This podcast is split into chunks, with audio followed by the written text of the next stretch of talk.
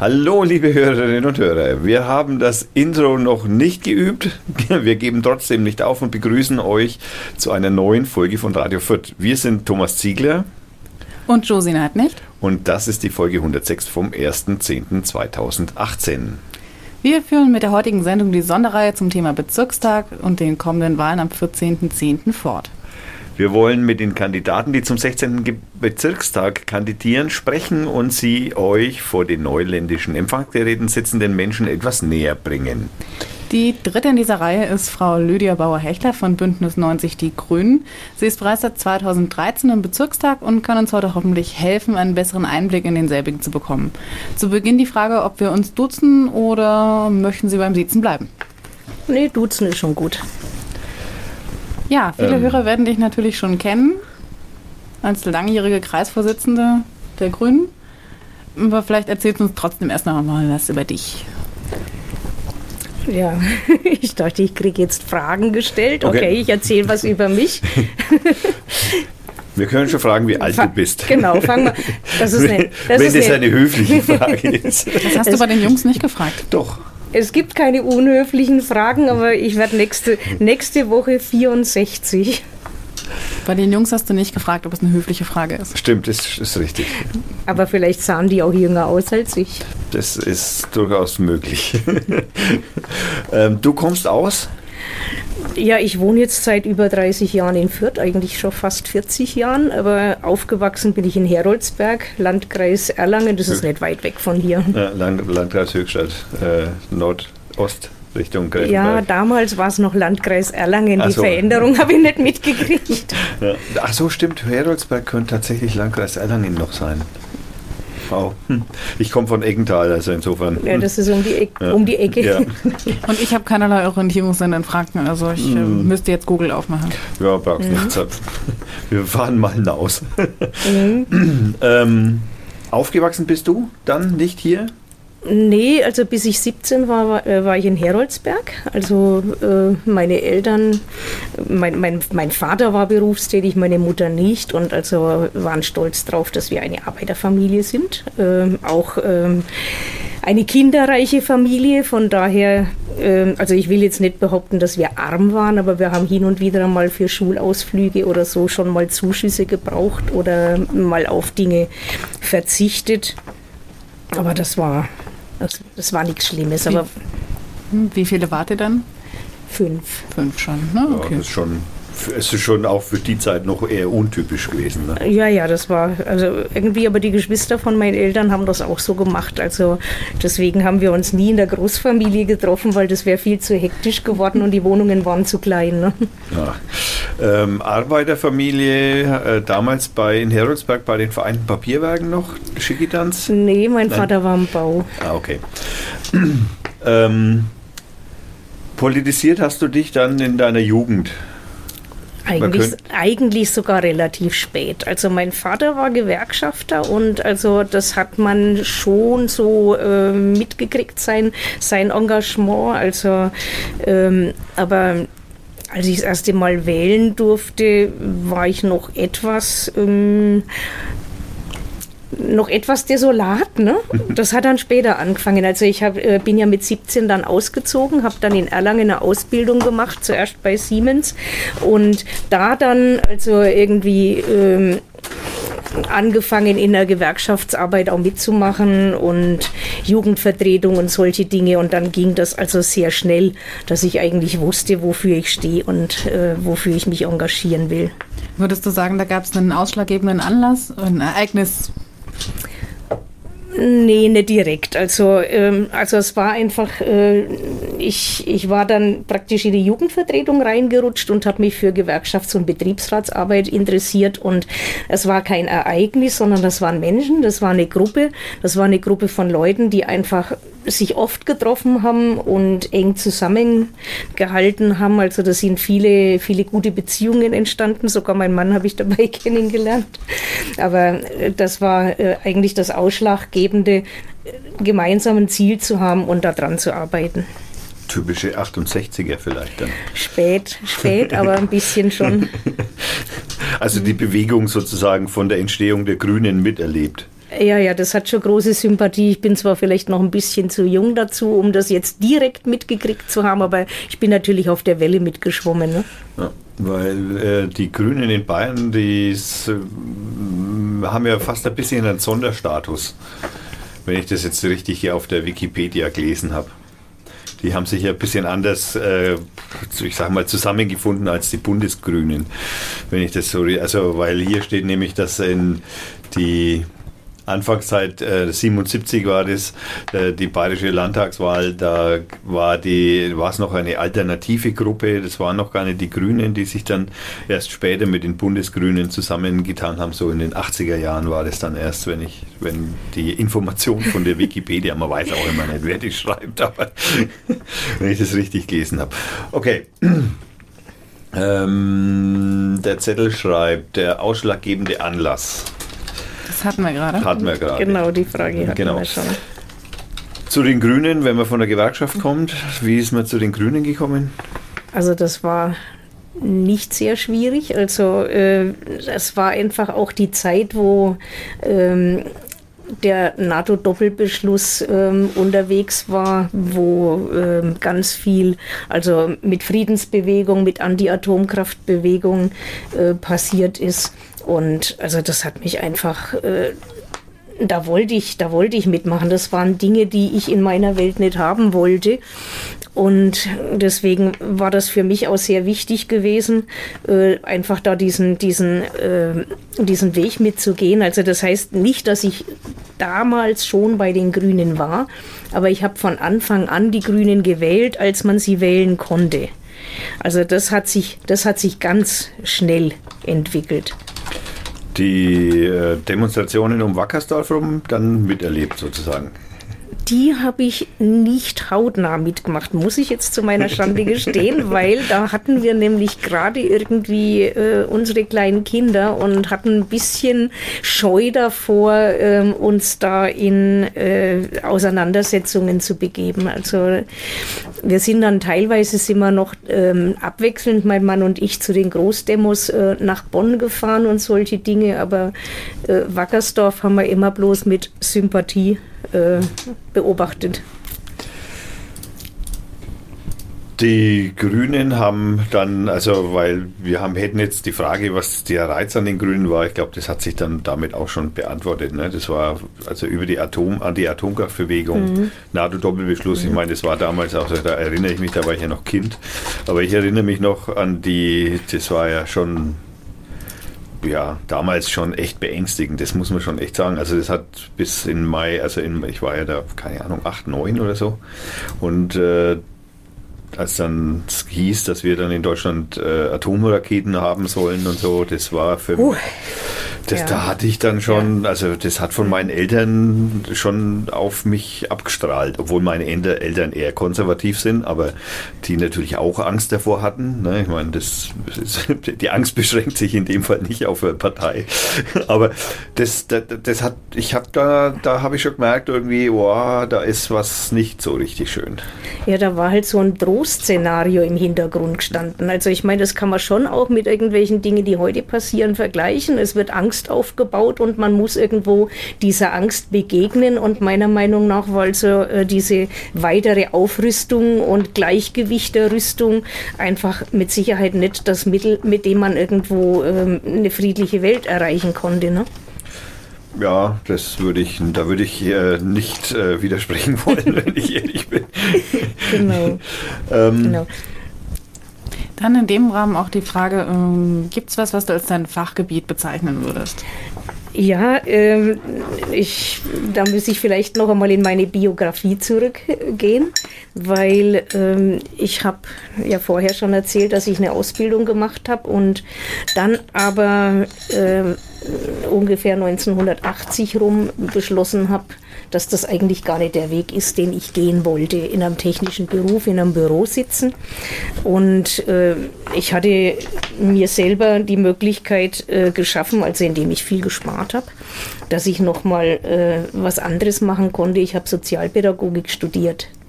Also damals äh, noch angetickt äh, durch die Erfahrungen mit der Gewerkschaftsbewegung, mit der Gewerkschaftsjugend, mit der wir damals auch sehr verbandelt waren, äh, war eigentlich mein Traum, dass ich als in die gewerkschaftliche Bildungsarbeit gehen möchte.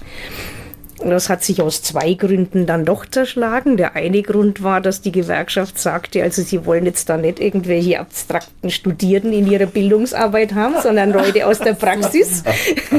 und der andere Grund war, dass ich dann ja die kleinen Kinder hatte und ähm, dann ähm, manchmal geschehen Dinge, die hinterher gut sind und ähm, also das hat mich auch ähm, fasziniert. Damals hatten wir mit Freunden zusammen so eine Kinderbetreuung gegenseitig aufgebaut. Dann wurde eine Krabbelgruppe draus und ja, wir haben dann einen Kindergarten gegründet und weil wir nicht, äh, ne, Kinderladenbewegung war schon ein bisschen vorbei. In Fürth war das auch nicht ganz so einfach, einen Kindergarten zu gründen, der, der unseren Ansprüchen entsprach, zum Beispiel mit kleinen Gruppen. Und damals war gerade neu das Konzept integrativer Kindergarten aufgekommen. Integrativer Kindergarten würde man mit heutigen Worten wahrscheinlich inklusiver Kindergarten sagen.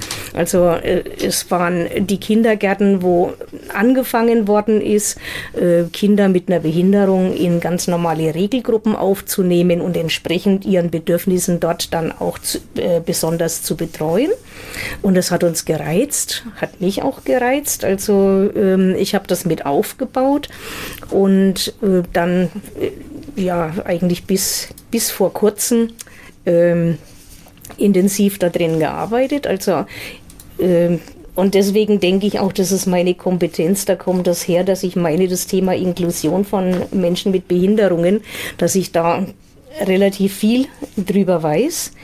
Also dann, ich habe immer während der Arbeit, also einerseits natürlich begleitet, was die Kinder brauchen und Kinder sind so unkompliziert.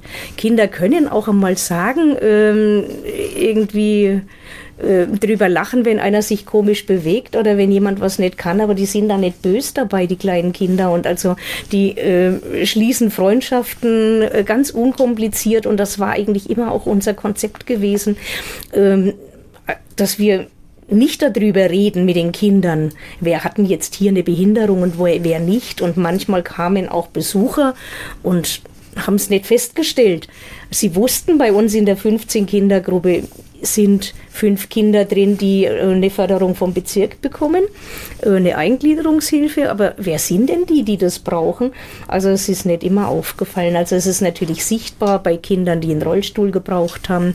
Ähm, oder äh, wir hatten auch schon mal ganz schwer behinderte, mehrfach behinderte, zweimal war das, dass wir da schwer mehrfach behinderte Kinder bei uns hatten. Und also die mussten wir dann halt auch tragen, weil das ein kleines Haus war mit, mit Treppen. Also damals hat das Jugendamt uns alles ermöglicht, bloß weil wir in einem Ortsteil arbeiten wollten, in dem gerade die Bedarfsplanung eine Lücke gezeigt hat. Also so ist die Welt manchmal auch. Wir haben vorher ganz lange gekämpft und wollten in Poppenreuth was machen. Da war, hat der Bedarfsplan auf Minus gezeigt und als wir dann einen anderen, ein anderes Haus hatten, ja, und wir sind immer noch da drin und es ist äh, also ich glaube, die Arbeit hat sich natürlich wahnsinnig entwickelt. Also am Anfang waren wir diejenigen, die einfach nicht aus einer traditionellen Arbeit kamen. Wir haben neu angefangen, haben anders angefangen, haben dann an einem Modellversuch teilgenommen über äh, wie nicht mehr ob, sondern äh, das war inzwischen, also ob Integration möglich ist, hat man nicht mehr gefragt, sondern wie. Und also die äh, die Wissenschaftler, die uns da begleitet haben, die haben uns geliebt. Also weil wir einfach anders gearbeitet haben, weil wir auf die Menschen eingegangen sind, weil wir nicht das traditionelle Kindergartenkonzept und, und Spektrum drauf hatten. Also mit der Zeit hat man sich natürlich einiges erworben. Also inzwischen gibt es auch bei uns Routine. Aber es war einfach das Schöne, äh, dass, dass wir uns auf alles einlassen konnten, was die uns dann äh, gezeigt haben mit interaktiven äh, Spielen und Gruppengeschehen. also das hat alles ganz toll geklappt. Ne? Und ja, aber inzwischen ist das 30 Jahre her. und es, es gibt uns immer noch und wir machen also immer noch gute Arbeit. Die Nachfrage ist groß. Und also ich habe die letzten Jahre, hatte ich mich dann auch darauf spezialisiert, äh, diese Arbeit zu machen, die vom Bezirk auch extra finanziert worden ist. Das nämlich Fachdienst, also spezielle äh, therapeutische Einheiten mit den Kindern, die halt äh, eine Behinderung haben. Und es hat sich toll entwickelt ähm, Gott sei Dank auch von Seiten des Bezirks ganz langsam, dass jetzt also nachgefragt wird, nicht mehr, was muss man dem Kind beibringen, dass es laufen kann oder ähnliche Dinge, sondern die Fragestellung ist jetzt wirklich, was braucht das Kind, damit es eine Teilhabe haben kann, damit es ganz normal teilhaben kann, was braucht es dafür? Also es geht jetzt nicht mehr darum, das Kind irgendwo parallel mitlaufen zu lassen, sondern wirklich in die Gruppe zu Jetzt sage ich integrieren, weil so heißt das einfach. Aber andersrum heißt es nämlich auch, die Gruppe so zu gestalten, dass jeder da drin seinen Platz hat mit seinen Fähigkeiten. Ne? Und vor dem Hintergrund, das war für mich einfach die Geschichte, also manchmal lief es auch nicht ganz so toll. Zum Beispiel, wenn ich dann einen Förderplan erstellen musste und in dem Förderplan musste dann drinstehen, was das Kind alles nicht kann. Defizitorientiert. Ähm, und Der Martin Nachhilfe und so. Daran, daran, äh, daran möchte ich, möchte ich was ändern. Also es ändert sich jetzt ähm, sicher auch ein bisschen ohne mein Zutun oder nein, es ändert sich überhaupt, aber ich will daran mithelfen. Ich will da, ich will da rein, ähm, dass man weggeht von dieser Defizitorientierung. Ja. Also dass du willst, kann man, glaube ich, auch ganz, ganz deutlich an deinen ehrenamtlichen Engagements ablesen. Ich habe hier, oh, du hast deinen eigenen Beitrag auf der Fürth-Wiki und eine ganz lange Liste. Wusstest ja, du das noch nicht? Ja, doch, irgendwann habe ich es gesehen, ja. Eine ganz lange Liste, genau, wo ich überall mitgemacht habe oder noch genau. mitmache, ja. Und die Eltern-Kind-Gruppe Rasselbande steht da nämlich mit drin, weil wir jetzt gerade bei dem Thema waren. Und beim Kinderschutzbund bist du auch noch oder warst du?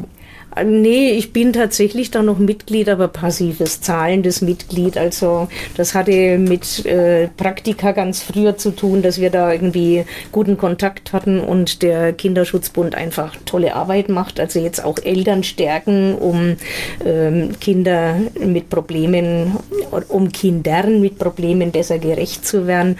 Und also finde ich einfach eine tolle Arbeit, aber da bin ich jetzt nicht so richtig engagiert, aber äh, die kriegen immer noch mein Beitrag. Okay, wir haben wir, also ich, ich kenne, also meine Schulzeit war geprägt auch von der Defizitorientierung. Also er war schlecht in, also in meinem Fall schlecht in Deutsch, aber sehr gut in Mathematik. Was hat man gemacht? Man hat ihn nicht in der Mathematik gefördert, man hat ihm jahrelang vergeblich, auch als angehend, also leichter Legastheniker hat man mir jahrelang versucht, Deutsch richtig beizubringen, was, ja, was ja, ja, und Mathematik, wo ich eigentlich gut drin gewesen wäre und war auch in mhm. Physik sehr gut. Also ich war immer in beiden Fächern sehr gut. Ähm, das hat man lang versäumt und dann kam ich nach Spardorf in die damalige erste Ganztagsschule und Gemeinschaftsschule. Da war Gymnasium und Realschule und damals hieß es noch Hauptschule in einem, mhm. in einem Areal, wo ich dann auch äh, praktisch durch gegangen bin durch alle Institutionen sozusagen. Mhm. Und ja, deshalb, es, es hat im Nachhinein, Gott, ne, jetzt bin ich 48, jetzt ist es nicht mehr so wichtig und also ich habe mich in Deutsch natürlich mhm. verbessert im Laufe der Jahre und heute gibt es gute Unterstützung vom Computer und von meiner lieben Josie, die mir gegenüber sitzt. Äh, insofern, man kommt durchs Leben. Ne? Das ist nicht das Problem. Aber es hat sich auch schon ein kleines bisschen was geändert. Ähm, der aufmerksame Hörer hat vielleicht mitbekommen, dass ich halb so alt bin wie der Thomas. Und bei mir ist es genau andersrum gewesen. Ich bin grottenschlecht in Mathe. Also wirklich unsäglich schlecht, dafür aber gut in Deutsch, habe aber da auch immer Förderung bekommen. Also habe dann auch entsprechenden Projekten teilnehmen können und dergleichen. Also da gab es irgendwie für mich immer den Raum, mich da auch auszubreiten.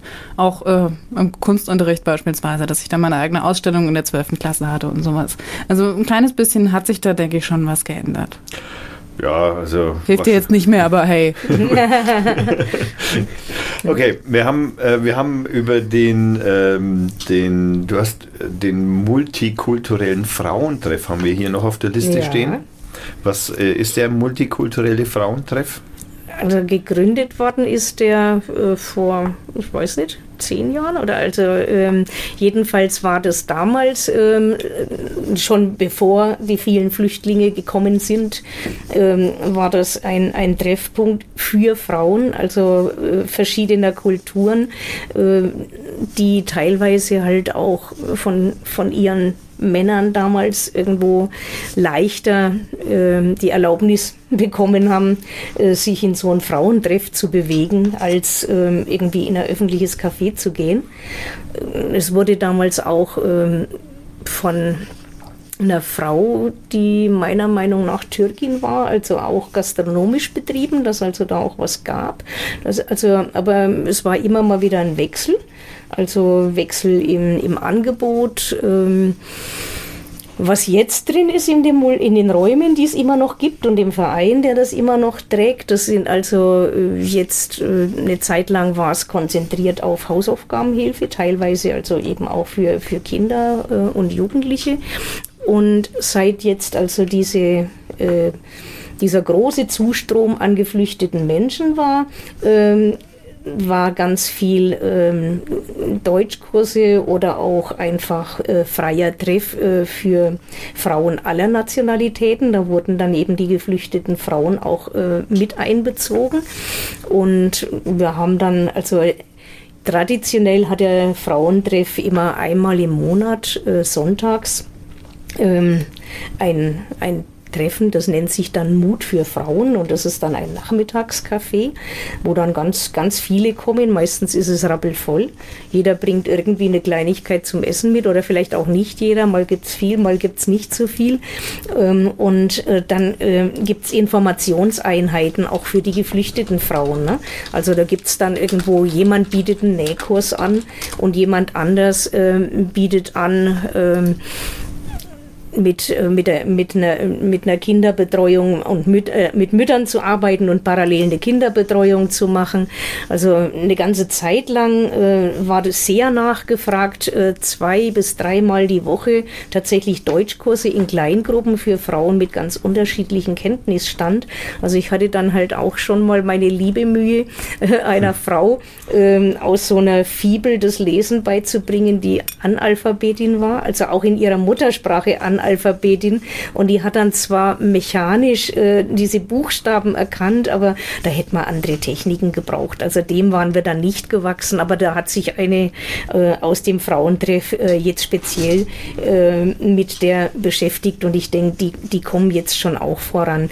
Aber ähm, das war die Eingangszeit, die Übergangszeit, bis die alle ihre offiziellen Deutsch- und Integrationskurse bekommen haben. Und jetzt gehen die Frauen teilweise schon ganz tolle neue Wege. Da waren also junge Frauen dabei, die jetzt schon in Ausbildung sind. Also waren wunderbare Sachen angebahnt und es waren halt immer Leute dabei, die sich sehr gekümmert haben. Also ganz klasse fand ich dort die Rotraut-Grashai, die das Ganze also, äh, die ist jetzt über 80, die ist mir bestimmt nicht böse, wenn ich das jetzt so erzähle, ähm, die, die einfach total offen war und das total gepusht hat. Also die hat einfach noch die Möglichkeit, also mit manchen von den Frauen aus ähm, ich weiß nicht, äh, die, ich weiß nicht, viele waren aus Äthiopien, Eritrea und äh, Sudan. Also da waren, waren auch welche dabei, die ein bisschen Französisch konnten. Also da hat sie noch eine Brücke bauen können. Aber sie hat auch ganz tolle, äh, ganz tolle Ideen gehabt, wie man also äh, Frauen unsere Sprache und Kulturen herbringt und hat mal Kunstbetrachtung gemacht und ähnliche Geschichten. Und die Heidi Klöckner hat was ganz Tolles gemacht jetzt. Also äh, die hat ein Buch rausgegeben, wird demnächst wahrscheinlich noch ein zweites geben. Die hat nämlich mit äh, einigen von diesen geflüchteten Frauen zusammen dann Geschichten geschrieben. Also die hat ihnen geholfen, also ihre mit den Formulierungen und so, aber also die Geschichten sind von den Frauen selber. Das merkt man an dem Buch. Buch auch. Also die Frage war von mir und eigentlich kam danach auch noch die Frage, ähm, was man bei äh, so einem Treff macht. Aber die, das ist ja eine unglaublich vielfältige Antwort. Das ist ja wahnsinnig cool auch. Ja, ja, der Treff ist sozusagen ähm, der Knotenpunkt, von dem aus dann diverse Aktivitäten ausgehen. So kann man es auch kurz sagen. Ne? Ja, ich kenne das. Wir haben, ich hatte ja im Ende 2015 hatte ich mit der Peter und mit der habe ich zusammen die Asylothek in der Höfnerstraße ah, gemacht. Genau. Und ähm, die da ist auch so, dass der Frauentreff inzwischen das ist das, was am besten funktioniert. Und tatsächlich auch mit Deutschunterricht und mit Kultur und mit all dem, was dazu dazugehört. Und das muss ich echt sagen. Finde ich echt ganz toll, ehrlich gesagt. Okay. Jetzt haben wir ein vierter Bündnis für Atomausstieg. Ja, also das Bündnis hatte sich gegründet, weil alle Jahre wieder äh, zum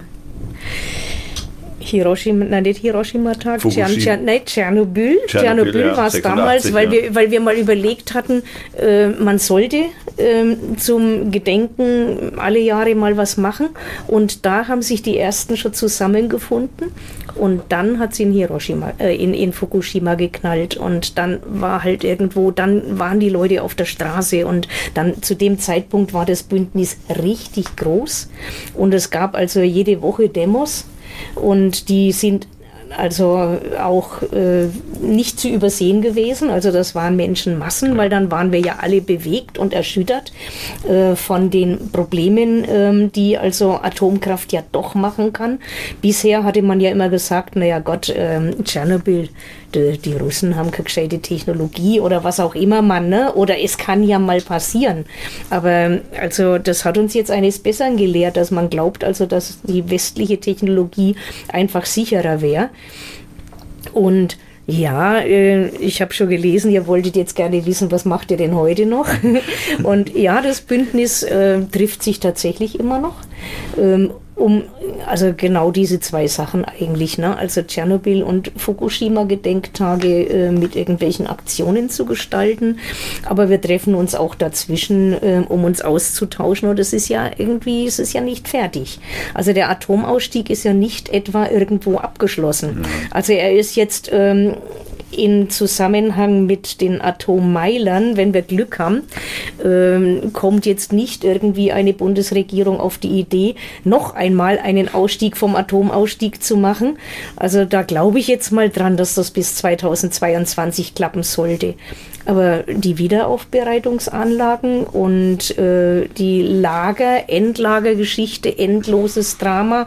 Also wir sind noch lange nicht fertig mit dem Thema. Und also auch wenn wir jetzt nicht mehr daueraktiv sind und äh, brisanteste aktuelle Dinge äh, zu bearbeiten hätten, Ruhe ist noch nicht. Nee. Wir haben, ist ja nicht weit, ne? Wir haben es hier 60 Kilometer von uns oder 70 Kilometer. Es ist ja wegen mehr, glaube ich, als 60 Kilometer, oder? Ähm, es ist, äh, gibt da eine informative Internetseite, die mir das verraten hat, okay. dass Philipsburg 62 Kilometer entfernt ist. Okay. Äh, wie es jetzt mit Zwischen- oder Endlagern aussieht, habe ich, äh, wie gesagt, keine Ahnung. Nicht Fränken, Nö, wir, keine Orientierung. In, in, in Bayern gibt es keine, also, äh, zumindest im Moment keine aktiven Bestrebungen. Also ich glaube, äh, es gibt den Auftrag. Überall soll gesucht, gesucht werden. werden genau. Und äh, ich hoffe mal, dass in Bayern auch gesucht wird, aber die Frage ist, ich kann es mir nicht vorstellen, dass es sowas gibt. Man hatte mit Gorleben, äh, man hatte mit Asse die Idee, das könnte es sein. Und Asse hat uns ja auch schon eines Besseren gelehrt. Es funktioniert nicht. Das heißt, wir haben also irgendwie unserer Nachwelt, unseren Kindern und Enkelkindern hier ein ganz schönes äh, Pfund hinterlassen. Ne? Also wenn es blöd läuft, die nächsten 200 Generationen halt. Also ich meine, das, man weiß es ja nicht so genau. Das mhm. ist ja das Schlimme. Ja, man ja, genau. kennt ja leider Gottes nicht einmal wirklich in, in, in einer wissenschaftlichen Betrachtung Betrachtung kennt man ja nicht einmal die tatsächlich direkte Auswirkung. Selbst die ist ja nur grenzerforscht, sage ich jetzt mal. Man weiß, das zerstört die Gene und das zerstört Leben und verändert Leben und so, aber inwieweit äh, ist schwierig. Man weiß es halt von Tschernobyl vor allem, ne, wie viele Tote es da gegeben hat und das sind halt doch naja, schon Hunderttausende. Ne? Also. Aber es also ich will das nicht kleinreden. Äh, also es ist schlimm, dass Leute gestorben sind, aber es ist auch schlimm, dass Leute lange an Krankheiten gelitten haben, die einfach noch ähm, auch durch diese Unglücksfälle verursacht worden sind. Ja. Da werden sich die Japaner noch die nächsten paar Jahre mal umschauen, fürchte ich leider. Nun denn, kommen wir mal zum den doch durchaus positiv zu sehenden Umfrageergebnissen der Grünen in Bayern. ja, das klingt die, gut, ne? Die, die äh, natürlich, äh, sage ich mal, äh, wahrscheinlich auch mit unter anderem dem ja, fast schon peinlichen Rechtsruck der CSU, der, glaube ich, zu verdanken ist. Ähm, Was das fast weg? Ja, zu verdanken ist. Ne? Wir haben also um die, die, die Buzzwords von Herrn Söder wie äh, Asyl, Tourismus oder solche Worte von Herrn Seehofer, die ja auch in das, äh, diese Richtung in die Kerbe mit seinem 69. Geburtstag und den 69. Oh ja. Das hat schon echt sehr wehgetan, muss ich ehrlich gestehen. Und das hat sogar meine Eltern dazu bewegt, äh, also zu sagen, also wir haben Familienunternehmen, bei uns haben, seitdem es das Unternehmen gibt, haben äh, Ausländer bei uns gearbeitet. Ich, für mich, also für mich als Kind war, für mich gab es da gar keinen Unterschied. Es war halt einfach so, wie es ist. Ich habe da nie drüber nachgedacht oder ich musste da auch glücklicherweise, muss ich gestehen, nie drüber nachdenken.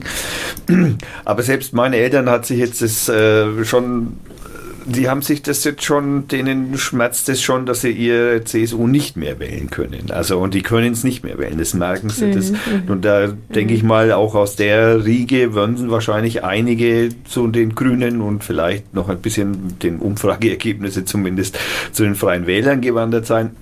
Ich denke, an die AfD haben sie praktisch nicht so richtig viel verloren. Wenn man die da haben sie sich genug in die Richtung angebietet, das ist ja. nicht mehr nötig. Aber die Mitte haben sie verloren und die sind jetzt dann zu euch gegangen. Ähm, was haben wir? 16 Prozent in der letzten Umfrage. Das, das, klingt, das klingt super toll, aber die Wahl hat noch nicht stattgefunden. Ja. Also ich habe äh, öfter jetzt schon solche Hypes äh, erlebt und äh, immer wieder ist irgendwas gefunden worden, hat uns jemand ein Haar in die Suppe geworfen oder was auch immer. Also ähm, gucken wir mal. Also der Klimaschutz und ähm, unsere Umwelt, Artenvielfalt, wären es auf jeden Fall wert. Und also das Thema, was du gerade schon angesprochen hast, also äh, mit äh, den, dem Zuwachs auch äh, durch äh, geflüchtete Menschen, finde ich unsäglich. Also es ist sowas von peinlich. Also Seehofer ist nur, nur, nur peinlich. Ja, also ähm, und ich verstehe das auch nicht, wieso äh, wir ähm, in unserem reichen Land und jetzt sagen können, die, es können nicht beliebig viele geflüchtete Menschen zu uns kommen. Ja, hallo, es kommen doch gar nicht beliebig viele geflüchtete Menschen zu uns. Also das war einmal, ähm, als die Merkel einfach den Widerstand aufgeben musste, weil so viel Leid ähm, war. Und dass er dann die Grenzen aufgemacht hat, da war mal wirklich viel los. Und also ich weiß es jetzt von Fürth und die anderen Kommunen haben sich auch eingerichtet. Wir hätten einiges noch leisten können. Wir haben einige ähm, Unterkünfte gebaut. Äh, wir haben ähm, Personal eingestellt, ähm, das die ähm, Integration dann unterstützen sollte. Äh, es, war, es war alles da. Und dann wurden die Grenzen dicht gemacht, dann sind wieder Leute im Mittelmeer ertrunken, ähm, sind wieder furchtbare Zustände, weil die Leute jetzt nicht bei uns, sondern eben ähm, in ihren Herkunftsländern oder äh, irgendwie äh, am, am Mittelmeer äh, stranden ich finde es ich find's unsäglich. Also ich will nicht behaupten, dass wir jetzt irgendwo die ganze Welt aufnehmen können. Aber das Menschen, Menschen, die, die, Menschen, die mhm. in Not sind und Menschen, die ähm, wegen ihrer Lebensbedingungen flüchten müssen, die, die würde ich nicht ablehnen. Natürlich müssen wir anders arbeiten. Also das kann jetzt vielleicht der Landtag nicht so ganz. Also das ist dann eher Bundesaufgabe. Also die Entwicklungsarbeit kann natürlich ganz anders laufen, als sie jetzt läuft, ähm, indem man einfach äh, viele kleine Start-up-Unternehmen ähm, in äh, benachteiligten Ländern entwickelt. Also da gibt es da gibt's ja bei uns in Fürth, bei den äh, Grünen, ist ja der, U, der Uwe Kegeritz, ist ja unser Bundestagsabgeordneter und das ist sein Spezialgebiet.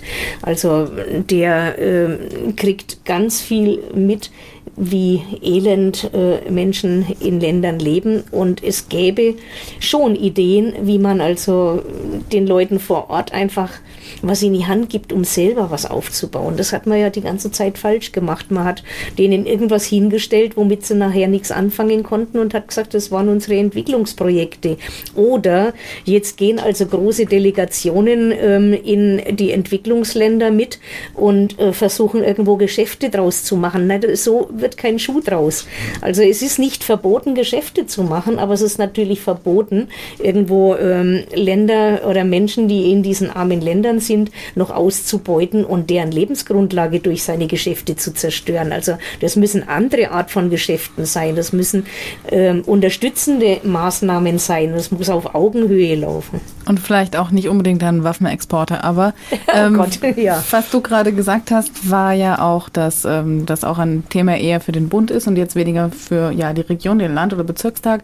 Äh, was ich aber denke, ist, dass es da ganz wichtig ist, dass es Menschen braucht wie dich, die da Erfahrung haben und auch positive Erfahrungen mitbringen können. Also die wissen im Prinzip, wie es funktioniert und von daher finde ich deinen Beitrag da eigentlich schon wichtig, regional hin oder her, aber mhm. das belegt ja, dass das funktioniert. Ja, ja. Ja, also. Also es ist einfach eine Frage der Haltung. Ja, ich finde, ich, ich bin schon auch, ich, ich finde schon auch, man muss da einfach, das ist so, ne, wenn man vor drei oder 40, 30 Jahren den, den Kindergarten aufgebaut hat oder die Idee hatte, das, das anders zu machen äh, und das ist einfach notwendig. Da der Thema hin oder Köpfe hin oder her, es ist, da, das sind die Köpfe diejenigen, die das nach vorne bringen und vorantreiben. Und genau die müsste man eigentlich auch ein bisschen fördern. Dass man sagt, okay, die Leute, die sich da tatsächlich mehr als über das Maß einbringen, die muss man entdecken, die, die müssen gefördert werden in irgendwelchen Formen. Das ist schon, glaube ich, die richtige Herangehensweise. Das ist oft so, dass man ähm, zum Beispiel äh, Frauen unterstützt. Das, das sind ganz gute äh, Projekte, wo Frauen irgendwie kleine Dinge machen, was nähen, irgendwas Handwerkliches und Frauen halten also das Geld für, für die Familie äh, besser zusammen. Die Erfahrung hat man auch schon gemacht. Ne? Ja, okay. Also weiß ich nicht, ob es bei, wollte ich jetzt nicht zu uns übertragen, sondern das ist kulturell bedingt. Ne? Ich meine, ich habe es jetzt gelernt, Gott sei Dank. Das Nähen? Das Nähen auch, ja. Okay. Wir hatten es bei unserem äh, Gast gestern, der, ja, Daniel, sollte ich ja sagen, nicht mehr René. René war der zweite Name. Jetzt habe ich es endlich. Entschuldige bitte, Daniel René. ähm, der auch meinte, dass gerade so neue Ideen es immer schwer haben, sich bei uns durchzusetzen. Also, dass wir uns manchmal nicht so ganz rantrauen, neue Wege zu gehen. Und deswegen fand ich es auch interessant, was der Thomas gerade gesagt hat, nämlich, dass ihr da schon nicht erst seit gestern euch traut, neue Wege zu gehen. Und von daher kann man doch zumindest diese Botschaft mitnehmen. Und ich bin froh um jeden anständigen Menschen, der sich nicht über 69 Abgeschobene zu seinem Geburtstag freut. Ja. Also. Ja. Ich, ähm, wir waren jetzt gerade noch kurz bei den Zahlen für die Grünen.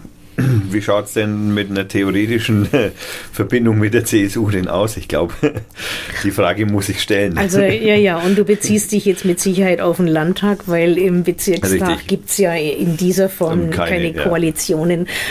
Ja. Ähm, wir haben gestern, nee, am Samstag, äh, die Katha Schulze äh, bei uns in der Fußgängerzone gehabt. Die hat also äh, sehr gut auf diese Frage geantwortet, also weil die ist ja auch die Spitzenkandidatin. Also ich gehe davon aus, ähm, wenn Menschenrechte wenn die Frage der Menschenrechte, wenn die Frage der Integration und ähm, wenn Klimaschutz äh, und ökologische Landwirtschaft und diese Dinge passen, dann äh, kann man sich's vorstellen. Also äh, man wird jetzt schon ähm, die eigenen grünen Werte nicht aufgeben. Nichtsdestotrotz wird es natürlich so aussehen, ähm, dass jetzt dann nach der Wahl irgendwo ganz schnell ähm, Gespräche gibt und ähm, dann auch ähm, Entscheidungen getroffen werden müssen. Äh, und zwar so schnell, dass unser Urwahlsystem wahrscheinlich ein bisschen abgewandelt werden muss. Also, weil ich glaube, innerhalb von, was war das, 30 Tagen muss dann der Ministerpräsident bestimmt werden. Jetzt nagelt mich nicht fest. Vielleicht, ja, ja, vielleicht bin kurz, ich, ja. vielleicht bin ich da irgendwo. Aber wir wissen jetzt, da wird, da wird jetzt dann ganz schöne Hektik herrschen nach der Wahl, um das zu klären. Und natürlich, also äh, wenn wir mitgestalten können, ähm, das sah ja auch bei den Koalitionsverhandlungen im Bund äh, respektabel aus, was die äh, Grünen äh, Verhandlungsführer, ja, Begleiterinnen dann erzählt haben. Also, dass es in Sachen Klimaschutz auch mit der Union durchaus was gegangen wäre. Also ich denke, das bringt uns natürlich auch auf die Idee, das jetzt hier in Bayern auch zu probieren.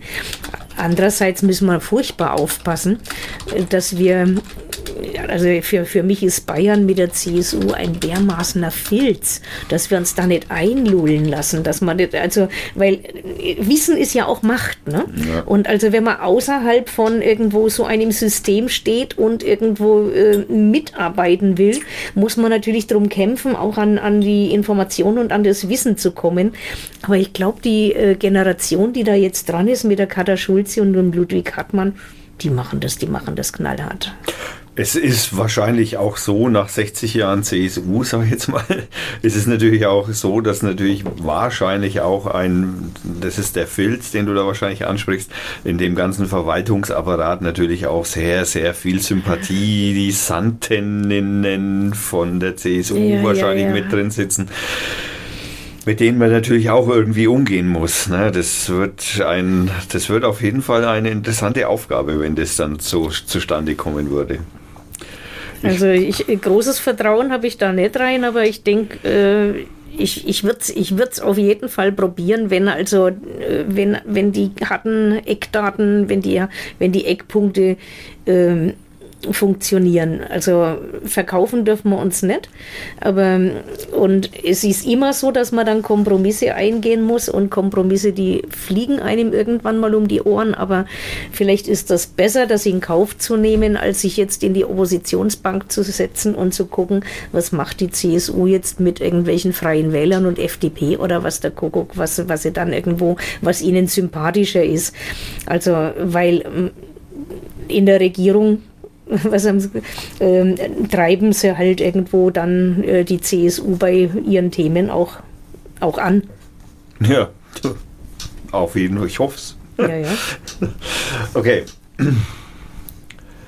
Da sind wir natürlich, weil du hast es jetzt auch gerade angesprochen mit den mit dem Filz, sage ich jetzt mal. Äh, es gibt im grünen Programm von Mittelfranken steht ja auch unter anderem die Informationen, äh, dass äh, öffentliche Informationen öffentlich werden sollen und die privaten Informationen privat bleiben sollen. Also ich habe es noch dazu geschrieben in den kleinen Zettel. Das ist ja eine sehr, sehr alte äh, Chaos Computer Club ähm, Forderung, die ist ja praktisch seitdem es irgendwie was mit Computern und Staat zu tun hat, ja mhm. schon eine Forderung vom Chaos Computer Club war. Und ähm, es wäre, es sind ja Schritte dazu sind ja durchaus gegangen worden. Es ist ja jetzt nicht so, dass das jetzt mhm. komplett irgendwie bei Null stehen geblieben wäre. Mhm. Aber ich sage mal so, wir haben schon also ich persönlich habe schon Bedenken bei dem, was äh, zum Beispiel PAG und die Einschnitte, die das in dieses private Information sind, mhm. die sind schon bedenklich, möchte ich sagen. Da mhm. würde mich mal interessieren, was habt ihr denn da für Vorstellungen? Wie, wie, wie, was, wo fangen wir denn da an? Sagen wir es mal so. Also ähm, um, um ich, ich drehe jetzt den Spieß mal um, weil äh, diese Formulierung kommt einfach aus den Erfahrungswerten, die wir im Bezirkstag gemacht haben. Also der Bezirkstag äh, macht auf uns einen nicht sehr transparenten Eindruck. Also da gibt es ähm, eine Verwaltung, die ja, äh, Auskunft gibt, genau so viel, wie man gefragt hat. ähm, und also man hat ein ganz deutliches Empfinden davon, dass es also, ähm, wie soll man sagen, also wir kämpfen zum Beispiel darum, dass es Protokolle gibt. Also es gibt natürlich Protokolle, aber ähm, mit dem Versuch, ähm, Informationen aus dem Bezirkstag in die Öffentlichkeit zu bringen. Also ich rede jetzt nicht von nicht öffentlichen Sitzungen, die ihre Berechtigung haben, weil es dort also einfach Fakten besprochen werden, die äh, vielleicht äh, noch nicht äh, für die Öffentlichkeit geeignet sind. Aber wenn ich jetzt davon äh, spreche, von öffentlichen Sitzungen, ähm, gibt es äh, also haben, haben wir versucht, also jahrelang und ähm, am Schluss jetzt also irgendwo eine Sache geschafft. Es gibt jetzt also tatsächlich sowas wie ein Bürgerinfoportal ähm, auf der Seite vom Bezirkstag, äh, vom Bezirk, vom Bezirk Mittelfranken. Da kann man jetzt die Tagesordnungen von öffentlichen Sitzungen abrufen, äh, beziehungsweise darüber hinaus, die Tagesordnungen gab es schon tatsächlich Sitzungsvorlagen. Es sind keine Anhänge dabei, also sondern nur die Sitzungsvorlagen. Also man kann sehen, welche Themen sind es und um was geht es. Und ähm, die Schwierigkeit ist jetzt tatsächlich, also es nie äh, werden Protokolle ähm, veröffentlicht, also ähm, nicht in einem Informationssystem. Und also in dem Zusammenhang, dass wir das gefordert haben, haben sie die Qualität der Protokolle auf Ergebnisprotokolle reduziert. Also es wird also wirklich nur noch Tagesordnungspunkt, Beschluss. Tagesordnungspunkt Beschluss. Keine, keine Argumentations Keine Argumentationslinien und also das ist in manchen Sachen, also das, das ist oft okay. Das ist aber nicht immer okay, weil also zum Beispiel, also gut, man kann zu Protokoll geben, wenn man anders gestimmt hat. Also das, äh, aber das, das ist dann eher, man muss also aktiv sein. Ähm, ansonsten sind wir, sind wir wenn es strittige Fragen gibt im Nachhinein, können wir nicht mehr sagen, äh, wir haben da aber schon einmal irgendwie äh, kritisiert oder wir haben da schon mal dagegen gestimmt und die Öffentlichkeit kriegt nämlich dann einfach mit, wurde zugestimmt. Oder halt nicht. Äh, ja, oder, oder halt nicht. Und also die Mehrheitsverhältnisse äh, würden zwar vielleicht hergeben, dass wir hin und wieder mal, äh, also dass, dass wir mit den Freien Wählern zusammen, also wenn, wenn die sich also äh, mit unseren Zielen und, und SPD und linken Zielen anfreunden würden, dann äh, kriegen wir manchmal auch selber Anträge durch. Aber es ist schwierig. Und also das, das Problem ist, dass das alles gar nicht transparent ist. Dass also die Leute, die uns gewählt haben, nicht nachvollziehen können, was macht denn ihr da eigentlich? Und wie kommen Beschlüsse zustande? Und äh, wer, wer redet da was und warum? Gibt es da sowas? Im Bund gibt es ja sowas, das heißt kleine Anfrage. Kann ich das an den Bezirk auch äh, machen? Nee, also äh, ist mir nicht bekannt. Also äh, wir formulieren alles, äh, also als Bezirksrätinnen und Räte formulieren wir alles in Form von Anträgen und wir, wir beantragen dann halt, dass Fragen beantwortet werden. Und also von außerhalb ähm, ist, ist mir nicht bekannt. Also als Bürgerin oder Bürger jetzt einfach so eine Anfrage nach äh, einzuspeisen, also habe ich noch nicht gehört. Das wäre genau meine Frage zum Beispiel eben als Presse zum mhm. Beispiel eben, dass man fragt so, hey, wie mhm. ist denn, wer hat mhm. denn wie argumentiert oder das gab es, also ähm, das gab es im Zusammenhang mit, ähm, der, mit den Diskussionen ähm, über das Bezirksklinikum ähm, hat manchmal ein Pressevertreter äh, Fragen an den Verwaltungsratsvorsitzenden ähm, oder an den Vorstand äh, formuliert und die wurden dann beantwortet, aber nicht übers Gremium, sondern direkt. Hm. Ja, okay. Äh, die, das, wollen, das wollt ihr ändern. Also wir wollen einfach, ähm, dass der Bezirkstag äh, nicht das ähm, unbekannte Wesen ist. Also wir sind und also da haben wir tatsächlich ähm, auch Meinungsverschiedenheiten. Also wir können das gar nicht durchsetzen, dass also äh, Sitzungen transparent sind. Die Sitzungen sind öffentlich. Jeder kann reingehen. Aber äh, Protokolle davon sind nicht öffentlich. Äh, vielleicht, weil sie von Menschen geschrieben werden. Sind, ähm, sind Aufnahmegeräte erlaubt? Nee. Also sagen wir es mal anders, es wird, glaube ich, sogar zu, zum Zweck der Protokollführung wird teilweise aufgenommen. Hm. Also wenn ich jetzt als Presse hm. reingehe, zum Beispiel mit einem Aufnahmegerät, mit einem Mikrofon, kann ich dann... War, also ja, doch, also ähm, es war ja, ähm, also als es äh, am spannendsten war, war auch das Fernsehen da. Ah, okay. Das hat dann schon funktioniert, aber die haben sich dann halt angemeldet und ja, gut, ist die Sitzung entsprechend auch öffentlich verlaufen. Genau, also, also ich werde mich wahrscheinlich akkreditieren müssen, zumindest in, in, in einem bestimmten ja, Rahmen ja, und da fragen müssen. Okay. Gut. Jetzt kommen wir, genau. Ähm, beim Bezirk, äh, Im Bezirkstag werden ja auch Entscheidungen getroffen. Im Europaparlament gibt es jetzt die Bestrebung, dass also praktisch äh, bei der Entscheidungsfindung, wenn also Gesetze äh, äh, dem Parlament vorgelegt werden. Dann geht es also darum, dass die äh, Parlamentarier äh, sagen müssen, mit wem sie sich getroffen haben. Also mit welcher Vereinigung oder mit welchem, mit welcher. Ups. okay. Ne, also dass, dass mhm. das halt ein bisschen transparenter wird, dass man ein bisschen nachvollziehen kann. Ich meine, aktuelles Beispiel ist eben durch den Schriftführer von Herrn Voss und dem entsprechenden, äh, ja leider Gottes etwas aus dem Ruder gelaufenen Urheberrechts- und Leistungsschutzrechtänderungen, die in Europa jetzt eben Mhm. Leider muss ich sagen, ähm, nicht ganz leider, aber zu bestimmten Teilen leider sagen muss, äh, jetzt ja durchgesetzt werden. Wahrscheinlich die Trilogverhandlungen sind jetzt dann, man wird sehen, was dabei rauskommt. ähm, Gibt es denn, wenn, wenn zum Beispiel Entscheidungen, wir hatten es gerade eben mit, mit, mit den Bezirkskliniken und ich meine, mhm. wir haben das Thema schon ein paar Mal jetzt bei beiden äh, äh, Vorgängern von vor dir schon gehabt. Wie, ist es, äh, diese Entscheidungsfindungen über Gehaltsverhandlungen von eben solchen Menschen wie dem Herrn Navratil, der dann eben der Vorstand von den Bezirkskliniken wird? Äh, dann gibt es ja Unregelmäßigkeiten, möchte ich mal aussagen, äh, mit Bauvergaben und so, die ein bisschen äh, ja, grau sind, sage ich jetzt mal, für den Betrachter.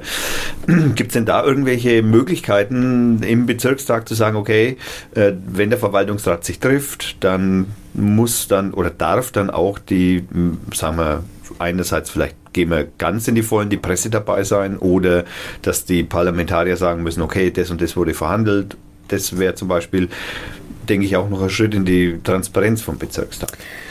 Verwaltungsrat ist jetzt was ganz Spezielles. Also der Verwaltungsrat, äh, den gibt es jetzt seit es die Bezirkskliniken als Kommunalunternehmen gibt, nämlich 2005 wurde das gegründet. Okay. Vorher war der, äh, waren die äh, Bezirkskliniken eine Abteilung des Bezirks, also unter der Regie vom Bezirk. Ähm, und also Verwaltungsrat ist sowas wie ein Aufsichtsrat, ja. stelle ich mir jetzt so vor. Ne? Und also ähm, aber das ist äh, total ähm, alles nicht öffentlich. Also deswegen gab es ja so viel Ärger, wenn dann also zum Beispiel, weil du das gerade angesprochen hast, also über die Gehaltserhöhung vom Navratil, was in die Öffentlichkeit gekommen ist, weil äh, also ich persönlich weiß jetzt nicht, wer da alles mit drin sitzt in den Verwaltungsratsgremien. Ich war jetzt nie dabei, weil also für uns, äh, für die Grünen ist der Klaus Hiemeyer im Verwaltungsrat und manchmal wurde der vom Fraktionsvorsitzenden Daniel Arnold auch vertreten. Ähm, und also die Möglichkeit äh, besteht, also die Verwaltungsräte dürfen oder sollen mit ihren Fraktionen über die Vorgänge im Verwaltungsrat reden, aber nie nach außen. Das heißt, ähm, das hätte nie hätte nie in die Öffentlichkeit kommen dürfen. Und dann kommt natürlich sofort die Frage, wer war's? Wer hat es verraten? Ne? Also, naja. und das, das ist, ähm, also dadurch, dass also alle Informationen, die in diesem, in diesem Verwaltungsrat ablaufen, also absolut äh, nicht öffentlich sind, ähm, ist das das Hauptproblem. Ne? Also das Hauptproblem sind nicht die Fakten, die aufgekommen sind, sondern wer war's. Naja. Ja, man sucht den Schuldigen, das ist einfacher. Ja, ja, ja, ja.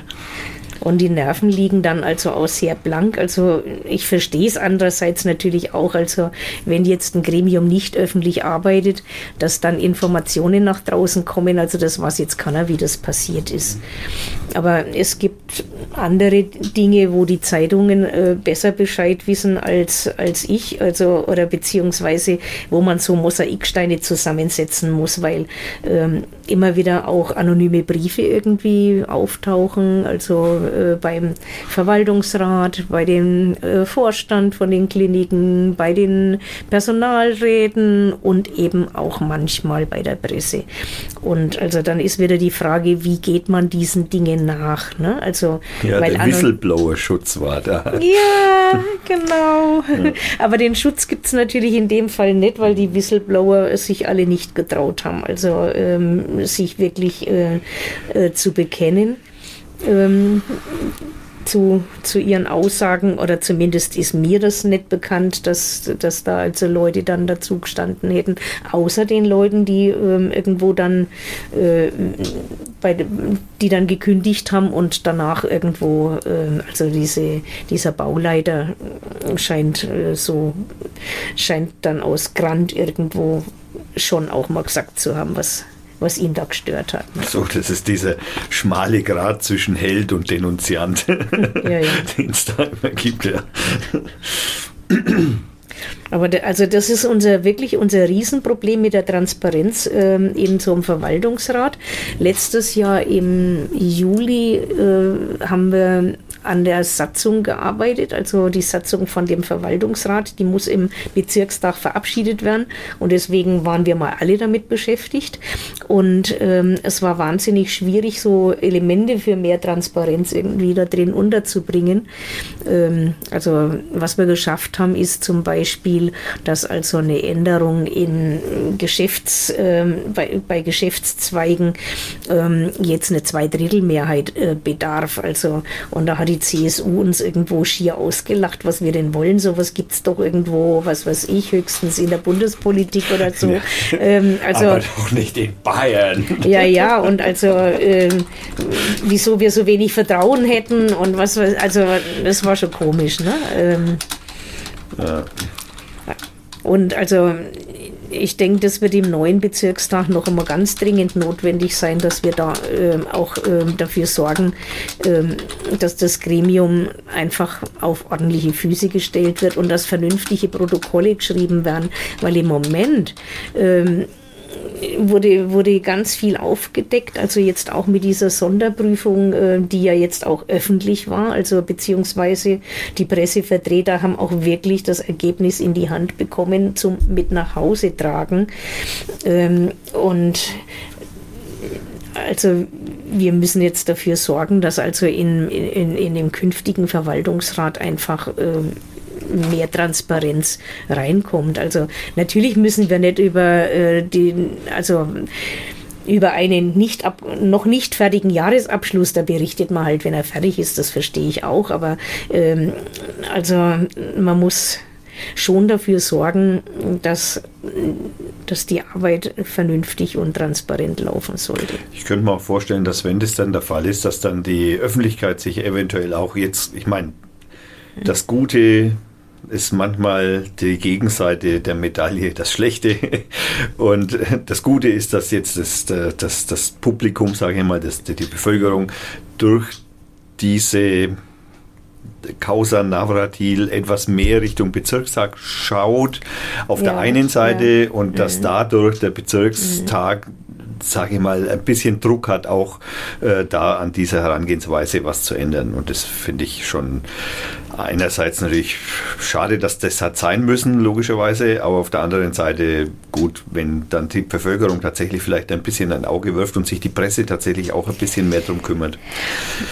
Also ja, finde find ich auch. Also ich, ich finde, das äh, war wichtig dass das, dass das alles aufgebracht worden ist. Und also äh, mit äh, dem Navratil kann ich mir jetzt ehrlich gesagt nicht vorstellen, dass das weitergehen kann. Also im Moment ist er. Ähm, ja, ich weiß jetzt die genaue Formulierung nicht. Be also, beurlaubt? Das ist schon etwas mehr als beurlaubt. Also irgendwo freigestellt mit irgendwie, ähm, also er darf keinen Kontakt aufnehmen und bla bla. Also so ähm, total. Ähm, total rausgenommen und muss halt jetzt dann äh, Anfang Oktober, also es ist ja schon bald jetzt, ja. ähm, irgendwo Stellung dazu beziehen und also dann wird man mal schauen, also die CSU, nein, nicht CSU, so muss man es nicht sagen, der Verwaltungsrat hat sich einen Anwalt genommen, ähm, um auch äh, noch einmal zu überprüfen, ob diese Sonderprüfung jetzt wirklich verlässlich war. Also verstehe ich gar nicht, weil die haben äh, eine Ausschreibung gewonnen und haben den Auftrag bekommen, die Fragestellung, die der Bezirkstag ausgearbeitet hatte, beziehungsweise der Verwaltungsrat. Also das dann, da haben beide Gremien äh, zusammengestellt gespielt und es war ein großer Fragenkatalog und der Fragenkatalog wurde ausgeschrieben zu bearbeiten und der muss jetzt natürlich bearbeitet werden. Ne? Hm. Und ja, freuen wir uns mal aufs Ergebnis, würde ich sagen. Mhm. Und was jetzt halt schwierig ist, das ist, dass äh, wenn es keine gescheiten Protokolle gibt, wenn man also den Hergang von Dingen irgendwo nicht nachvollziehen kann. Also äh, wir Grünen haben ein äh, ja, eine andere Art Sonderprüfung ähm, beantragt. Und zwar ging es darum, wo überall dem Verwaltungsrat, äh, dem Gremium, ein X für ein U vorgemacht worden ist, wo also äh, Dinge nicht wahrheitsgemäß wiedergegeben worden sind oder auch Informationen vorenthalten. Und das hat die Leute dann alle etwas überfordert, weil das nämlich akribisch irgendwo aufgelistet worden ist und liegt jetzt beim Innenministerium. Und die haben gefälligst jetzt tätig zu werden. Bis jetzt haben wir noch nichts gehört, was das Innenministerium dazu für eine Stellungnahme ja, die bezieht. Werden, die werden auch auf die Wahl warten, wahrscheinlich. okay, ich würde sagen, wir machen jetzt einmal eine kleine Pause. Dafür habe ich natürlich wie äh, üblich ein kleines Lied vorbereitet ah, von okay. der Band Romani. Das ist äh, Gypsy Music und wir hören von Only Footsteps in the Sand ein Lied, das heißt Mit Air Machine und hört sich folgendermaßen an. Viel Spaß.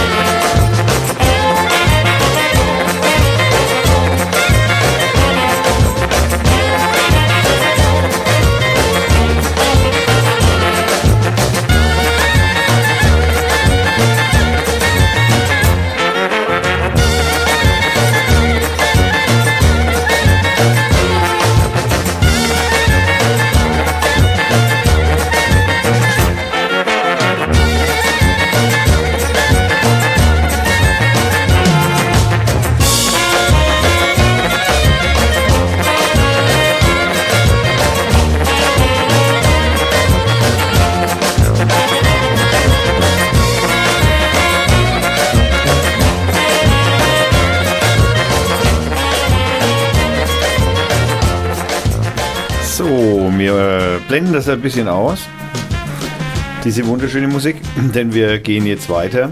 Und zwar waren wir, jetzt kommen wir jetzt zum äh, Thema Soziales und Jugend und zwar genauer gesagt zum Protestgarten. Und zwar ist Fürth ja, glaube ich, die jüngste Stadt in Deutschland. Ist in das, Bayern, in Europa. So? War da nicht mal was?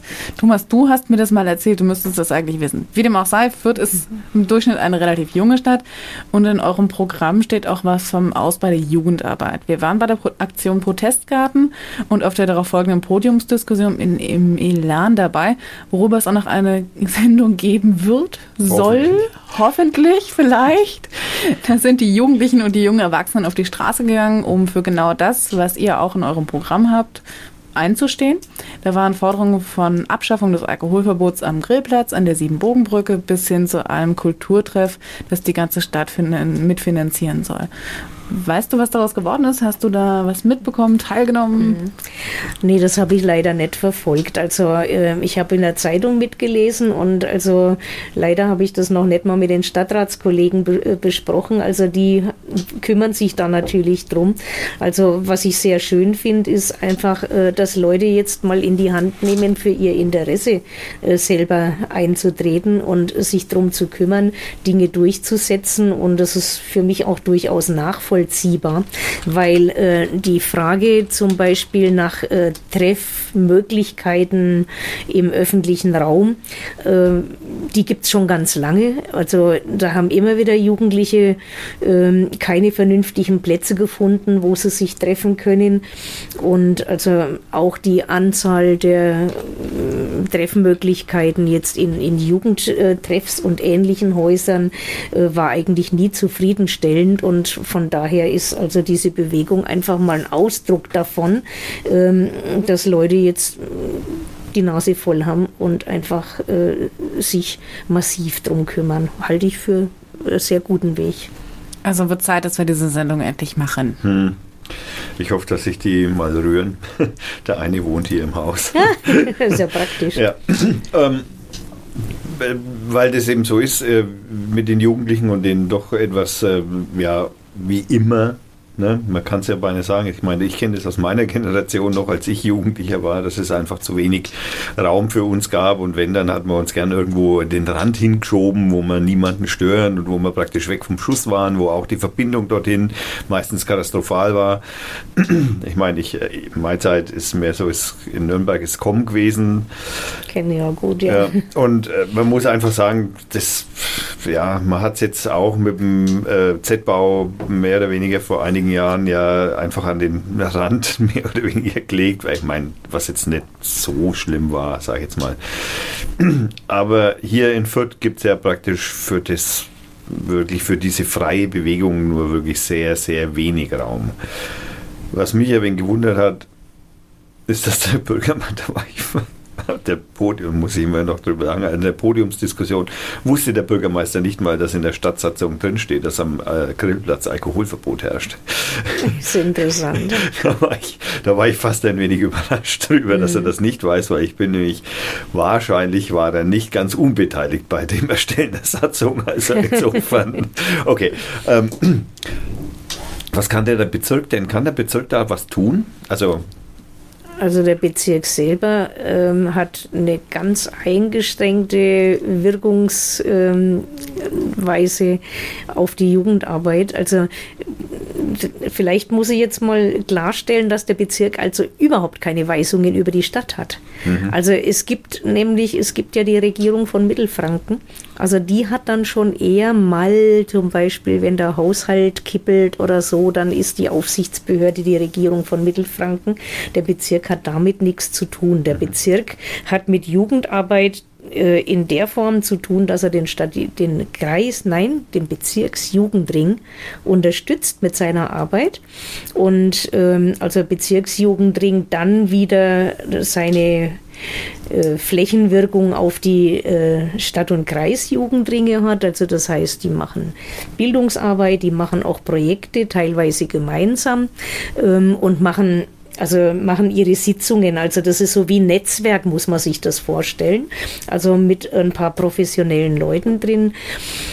Ähm, die sich jetzt dann, äh, also zum Beispiel macht der Bezirksjugendring äh, diese Bildungsarbeit für Schule ohne Rassismus, Schule mit Courage oder auch SMV-Schulungen, äh, also das scheint sich eher auf bezirklicher Ebene abzuspielen. SMV-Schulungen? Was ist das?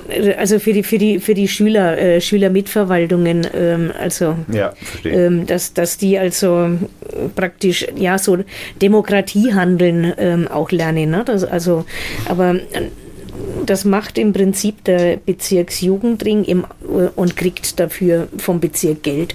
Das ist die bezirkliche Jugendarbeit. Ja, okay. Du hast nichts. Okay, das heißt, äh, die Einflussnahme vom Bezirk, die findet da in den Städten dann gar keinen Platz nee, in dem nee. Sinn. Okay. Ähm, wir haben mit dem äh, Daniel, der gestern da war, äh, der ist äh, sein, sein äh, Fachgebiet, sage ich jetzt mal, er studiert Informatik und sein Fachgebiet ist die Digitalisierung in der Landwirtschaft. Ähm, wow, ja. okay. Und ähm, wir haben, sagen wir mal, länger über dieses Thema gesprochen, weil auch ähm, ich immer wieder wegen meinen Bedenken zum Ausdruck gebracht habe, äh, dass die Digitalisierung oft äh, die Industrie mehr unterstützt als den, also den kleinen Bauern und ich da ein bisschen Angst habe, dass alles immer größer wird und dann auch alles dadurch immer schwerfälliger wird und dass schneller Überproduktionen da sind und Minderproduktionen, je nachdem wie die Industrie halt dann eben dann da ist kennt man, denke ich, recht gut. Die Grünen stehen ja schon seit Beginn an mehr oder weniger für die ökologische Landwirtschaft. Also das heißt doch eher ein, ein, ja, ein ja. kleinteiligere Landwirtschaft als diese Riesenlandwirtschaft. Was kann denn da der Bezirk tun?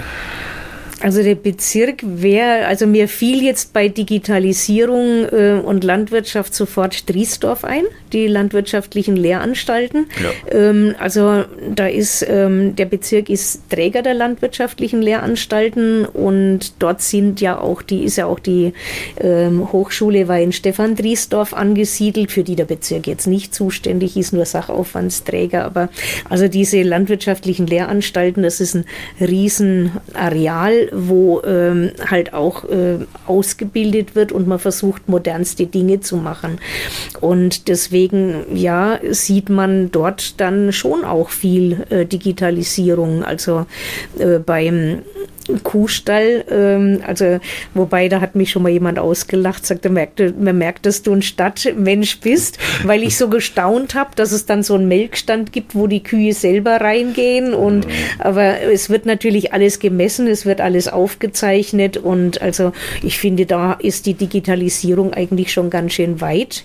Ähm, drin ähm, oder ähm, ich denke auch bei der Energiegewinnung, ähm, also wo genau man das jetzt einsetzen kann, ist mir nicht klar. Aber was Triesdorf halt hat, und das ist das, was mich irgendwo auch eher auf deine äh, Linie, auf deinen Gedanken bringt, das ist diese Landmaschinenschule, wo also mit riesengroßgeräten ähm, auch ähm, gearbeitet wird, also gelehrt wird, die zu benutzen, die richtig einzusetzen. Und also die sind natürlich auch hoch, hochtechnisiert und ich gehe mal davon aus, dass so eine bäuerliche Landwirtschaft, also dass die dann äh, sich alleine schon die Anschaffung von sowas Hochtechnisiertem schon gar nicht leisten können. Mhm. Also vielleicht äh, weiß ich nicht, äh, dass man zu Kooperationen kommt, das gibt es ja auch. Ne? Also dass sich dann also auch äh, Leute zusammenschließen oder jetzt über die ähm, solidarische Landwirtschaft möglicherweise ähm, auch Möglichkeiten findet, aber die ist in der Regel so kleinteilig, dass sich also diese Riesenmaschinen wahrscheinlich auch nicht lohnen. Aber ich bin jetzt keine Expertin von Landwirtschaft. Ich weiß nicht, ähm, wie das gemacht wird, aber ich stelle sie mir tatsächlich immer noch äh, deutlich bodenständiger vor.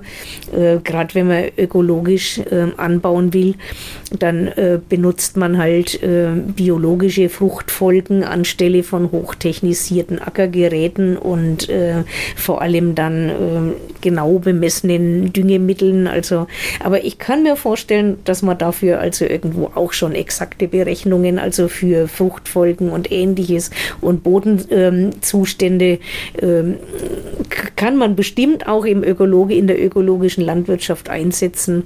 Aber wie genau weiß ich nicht. Und wir sind eigentlich ähm, noch nicht zufrieden damit mit dem geringen Anteil an ökologischer Landwirtschaft, die jetzt in Driesdorf gelehrt wird. Gut, dass wir überhaupt durchgesetzt haben, dass sie mal was machen.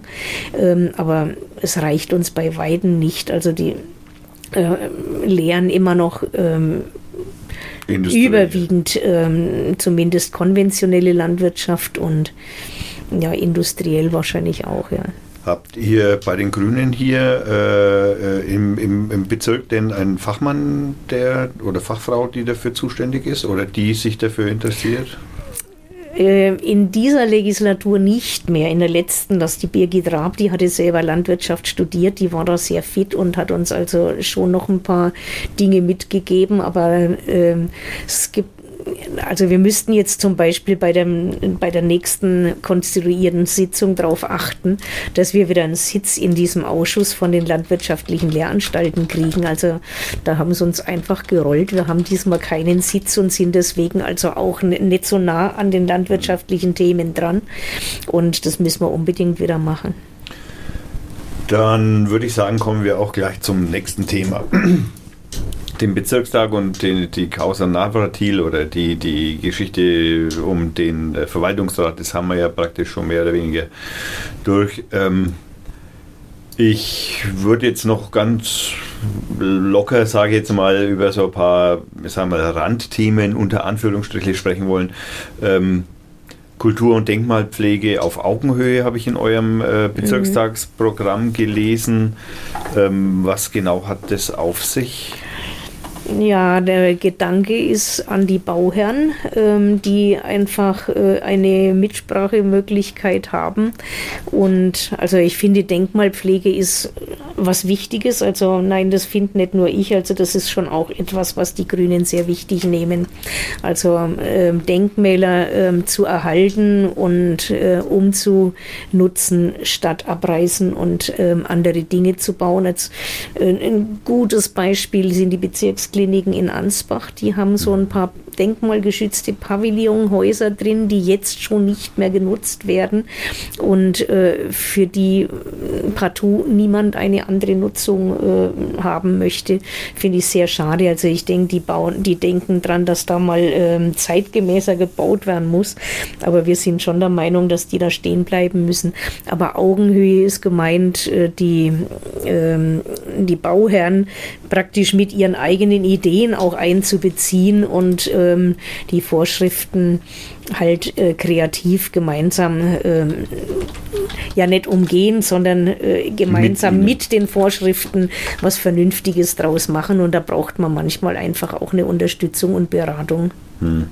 Die äh, Denkmal, also bei Denkmalpflege denke ich zum Beispiel, also einerseits an hier in Fürth befindlichen Negativbeispiel mit der neuen Mitte und dem damaligen Hotel, wo ich dann schon ja, und sehr, Saal. ja, wo ich schon, also da bin ich schon wirklich ein wenig traurig. Nicht, dass ich jetzt was gegen die neue Mitte hätte, das ist, stimmt nicht, das will ich so gar Aber nicht sagen. Aber das Parkhotel ist halt weg. Aber das Parkhotel, genau, das Parkhotel ist weg und man hätte da zum Beispiel, finde ich schon auch, äh, über Kernsanierung wahrscheinlich mehr erreichen können als das, was man, oder halt mhm. was, ja. also ein Mehrwert erreichen können als das, was man jetzt hat.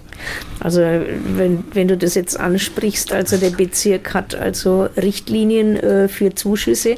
Also vom Bezirk kann man im Moment also äh, maximal 15.000 Euro Zuschuss kriegen und das würde also bei so einem Projekt wie dem Parkhotel braucht es dann andere Geldgeber. Also ähm, die sicher, die sicher auch gibt. Also der Bezirk macht wirklich bloß Zuschüsse. Hm dann fällt mir als Negativbeispiel, also im Sinne von Denkmalschutz oder so ein Negativbeispiel das Woolworths-Gebäude in der Schwabacher Straße ein, wo ich dann schon, sag ich mal vorsichtig gesagt, das ist so wie, wie das äh, äh, Horten oder Schocken, ich weiß nicht. Wie ja, aber ich finde es ich find's voll witzig, weil also ich habe nämlich auch gedacht, um Gottes Willen, äh, dieses Gebäude, ich war mal im Obergeschoss, weil da nämlich auch Kundentoiletten waren und also ich glaube, da dürfen wir jetzt gar nicht mehr hin, das sah furchtbar aus.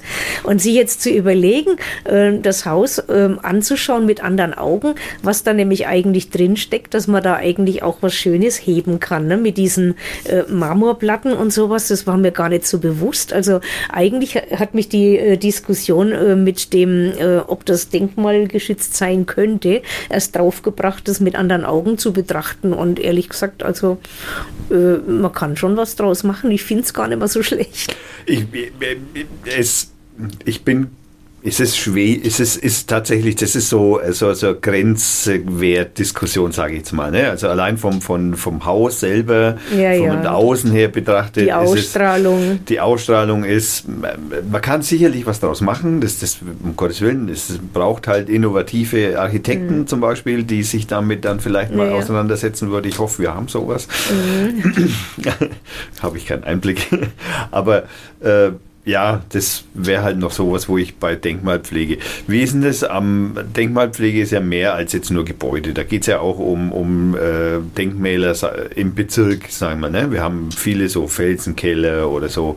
Das sind ja auch denkmalgeschützte äh, Areale, sage ich mhm, jetzt mal. Mhm. Gibt es denn da auch, äh, du hast gerade gesagt, der, der, der Bezirk gibt nur Geld ja, ja. Das heißt, und dann auch in so einem, mhm. naja, man kann sagen, beinahe wegen einem Mindestmaß, weil das, das damit ja, kann man ja nichts anfangen. Also es gibt im ähm, Bezirk ein Kulturreferat und die äh, beraten auch äh, mit der äh, Denkmalpflege und also ähm, über den Kulturausschuss werden Anträge behandelt. Ne? Also jemand, der einen Zuschuss äh, haben möchte für ein Bauprojekt oder ein Denkmalprojekt, also es waren manchmal, also es waren nicht immer Wohngebäude, es waren auch schon mal andere Dinge dabei. Ne? Ähm, stellt man halt einen Antrag an den Bezirk und dann ähm, wird, wird halt ähm, in dem Kulturausschuss entschieden, wer, wer kann da wie viel kriegen. Also das ist das, also früher waren es bis zu 10.000, das hat sich jetzt irgendwo in dieser Legislatur ähm, auf 15.000 erhöht. Ähm, kleines, kleines Schmankerl, weil irgendwie der Denkmal, die, äh, der Haushalt für die Denkmalpflege ähm, war in der Stiftung und Stiftungen werfen ja kein Geld mehr ab. Und wir haben das geschafft, also in dieser Legislatur, letzte, also, also man hat schon, nein, Legislatur heißt das gar nicht, in dieser Amtsperiode, ähm, man hat schon früher immer drum gekämpft und jetzt ist also äh, Denkmalpflege im kameralen Haushalt und da ist der Deckel nicht mehr so ganz streng. Mhm. Also ähm, die Stiftung hat einfach kein Potenzial und also ähm, und jetzt ist durchaus denkbar, ähm, dass vielleicht mal ein Projekt mehr mit rein, äh, mit rein könnte. Sind da ähm, auch äh, gesellschaftliche Vertreter da von, von Denkmalschutzvereinen oder sowas, die da mit, ich sage jetzt mal, zumindest mit vorschlagen können? Also ich glaube, vorschlagen auf jeden Fall. Also die Entscheidung trifft dann der Ausschuss, aber äh, vorschlagen können also potenzielle Bauherren oder auch andere gesellschaftliche Vertre äh, Vertreter. Es müssen aber, also es wird halt bezuschusst, wenn schon Baupläne da sind. Mhm. Ne? Also äh, ohne Baupläne äh, kann man zwar zwar vielleicht mal anklopfen und dann heißt es, naja, äh, wird, wird wohlwollend geprüft, wenn ihr euren Bauplan habt, dann meldet euch wieder. Ne? Dann wäre noch die Frage mit Wohnungsnot, sage ich mal, die ist zwar in Fürth jetzt nicht so dramatisch. Mhm. Was? Ist es doch das so? Das wäre mir Was? neu. Richtig dramatisch, okay. Was? Also sagen wir es mal so, vielleicht also, dass man im hochpreisigen Segment Wohnungen findet, aber also wo es wirklich hapert und wo es gewaltig hapert, das ist, dass alle Leute bezahlbaren Wohnraum, nein nicht alle, aber dass sehr viele Leute bezahlbaren Wohnraum suchen. Und da werden nämlich dann gesellschaftliche Gruppen auch gegeneinander ausgespielt. Ne? Dann passiert nämlich dieses, ich habe Hartz IV und habe irgendwo ein dringendes Bedürfnis irgendwo, weil meine Wohnung feucht ist und ich ein Baby habe, also eine bessere Wohnung zu kriegen. Und dann kommt dieses her, äh, ja, die Flüchtlinge kriegen und so weiter. Und also ähm, das geht gar nicht, dass bei uns gesellschaftliche Gruppen gegeneinander ausgespielt werden. Und das passiert halt, wenn, äh, wenn Mangelware ist. Ja, und bezahlbarer Wohnraum ist definitiv Mangelware. Also äh, jetzt aus bezirklicher Sicht von meinem Engagement her würde ich sagen, ja, äh, da kommt noch eine Personengruppe dazu. Das sind nämlich die Menschen mit Behinderungen, die irgendwie nicht mehr im Heim wohnen wollen und die vielleicht eine barrierefreie Wohnung brauchen, ähm, die von der Sozialhilfe bezahlt werden müsste. Also es gibt ja Leute, die irgendwie behindert sind und nicht arbeiten können und deswegen also eben auch Sozialhilfe äh, kriegen. Und also da kneift's. Ne? Also wir haben jetzt ein Bundesteilhabegesetz und sollten also den Menschen ermöglichen, dass sie ähm, dass sie selber bestimmen, wo und wie sie leben wollen, aber den Wohnraum für selber bestimmen gibt es nicht. Ja, das kenne ich von meiner Mom. Das ist richtig, das ist nicht sehr einfach. Das mhm. Entschuldigung. Okay. Ähm, Vernetzung und Weiterbildung von Kulturschaffenden. Habe ich noch einen kleinen Punkt? Da wäre so ein kleiner Witz. Äh, was ist denn was ist denn die Gruppe der Kulturschaffenden? Ist das der Schützenverein? Ist das die Punkband? Was? Mm, ja, das ist jetzt etwas verdichtet, das gebe ich zu. Ähm, und also wir haben tatsächlich an äh, Vernetzung äh, gedacht in Form von, dass auch verschiedene Generationen ähm, miteinander und füreinander was machen und ähm, dass auch ähm, Leute, die behindert sind und Musik machen, ähm, in so einem Netzwerk genauso teilnehmen. Also dass nicht ähm, praktisch ähm, also dass niemand, niemand draußen ist. Also im Moment ist es ja oft noch so, ähm, dass behinderte Menschen in einer eigenen Combo äh, spielen und also ein Netzwerk würde ja auch bedeuten, es ist ein Festival und ich werde eingeladen, obwohl ich behindert bin, vielleicht nicht weil, sondern obwohl. Oder vielleicht auch manchmal ähm, sind die Bands dann doch nicht so toll und man lädt sie trotzdem ein, damit sie eine Chance kriegen. Und ähm, damit ist also gemeint, dass also jeder, der Musik macht oder jeder, der Theater spielt, ähm, auch die Möglichkeit hat, selber mitzubestimmen, also äh, einfach dazuzugehören. Ich hätte da jetzt was im Kopf. Ich kenne da einen Verein, das nennt, der heißt Grüner Markt e.V. bei unauffällig sehr unauffälligerweise wir Mitglied sind und jetzt auch nächstes, äh, nächstes Jahr äh, auch zwei Tage äh, das grüne, die grüne Nacht veranstalten wollen und zum Beispiel sowas wäre das dann, wäre dann gemeint zum Beispiel, dass man sagt, okay, ja, ja, wir, genau. wir nehmen die mhm. mit in die Teilhabe rein, ganz genau. als, als, also in einer Normalität sozusagen, dass man sagt, okay, wir haben natürlich Bands und, und Musiker und dass man sich dann vernetzt eben mit, äh, sagen wir eben, äh, äh, gehandicapten Musikern zusammensetzt und, ja. und, dann halt einfach dann zusammen genau. irgendwie versucht, mhm. irgendwas auf die Beine zu stellen. Ja, ich könnte mir da schon mhm. vorstellen, dass das Also jetzt mache ich mal Werbung für einen Bezirk. Äh, die haben nämlich einen Popularmusikbeauftragten, den Andreas Jäger. Und der ist richtig richtig gut. Ähm, müsst ihr mal äh, gucken, unter Pop Rot Weiß ähm, hat er ähm, vor einem Jahr ähm, also ein Fetzen äh, äh, Musikfestival äh, von und für Menschen mit Behinderungen auch äh, gemacht. Also da gibt es dann irgendwie eine Combo äh, Blind and Lame, zwei Frauen, äh, die eine im Rollstuhl, die andere blind ähm, und ähm, machen tolle Musik. Oder ich meine, die Musikschule führt mit Vollgas, die kennt ihr wahrscheinlich, ja, ja. Ne? Oder die dann auch als Voll, Vollgas Reloaded dann auch als äh, inklusive Gruppe spielen, ja, also hatten, mit anderen Musikern zusammen. Wir hatten ja dieses äh, letztes, nein, dieses mhm. Jahr hatten wir ja eben mit einem äh, Musiker, der eben mhm. auch in der Musikschule war äh, oder zum Teil für die Musikschule gearbeitet hat, aus Panama, der leider abgeschoben wurde und mhm. ja, der fünf, sechs Jahre hier gewohnt hat, alles oh. ganz normal mit allem, was dazugehört. Ne? Vergessen, also sagen wir, etwas versäumt, die Verlängerung seines mhm. Permits zu beantragen mhm. und musste dann leider jetzt eben für ein Jahr wieder zurück, oder ich glaube ein halbes Jahr oder so, zurück nach Panama. Das, er möchte wieder kommen. Der war zum Beispiel fester Bestandteil auch im Grünen Markt und den Bands, die da äh, zusammengespielt oh, haben. Wir haben alles versucht, wir konnten ihn leider nicht retten, sage ich jetzt mal, aber er hat festen Willen gezeigt, er steht nach wie vor Kontakt mit uns und er hat festen Willen gezeigt, wieder zurückzukommen. Also er wird auf jeden Fall wieder kommen. Ja, das wäre ja klasse. Ja, würde mich auch sehr freuen. Dave, mhm. schöne Grüße. genau, der hört ja vielleicht mit. Ja. Ja, so, ich sag mal, wir, hast du noch? Ja, übergangsweise jetzt. Wir hatten gestern mit dem Daniel ja auch, äh, oder ich vielmehr hatte das Thema, der Thomas war sich da nicht so ganz einig mit mir, glaube ich. Ähm, Was? Das Thema, wie ist es, ähm, wie lebe ich im Alter, wie wohne ich im Alter und in dem Zuge auch ähm, den Vorschlag, wie ist es denn da, wie können wir denn eventuell Wohnungsknappheit und dieses Problem miteinander verknüpfen, wie können wir da eben gesamtgesellschaftlich inklusiver sein, wie kann ich vielleicht zum, ne, okay, irgendwie mache ich das schon. Ich wohne ja mit dir zusammen mit dem Rohit. ähm, aber wäre das vielleicht ein Modell oder eine Idee, die du gut findest, die du unterstützen würdest?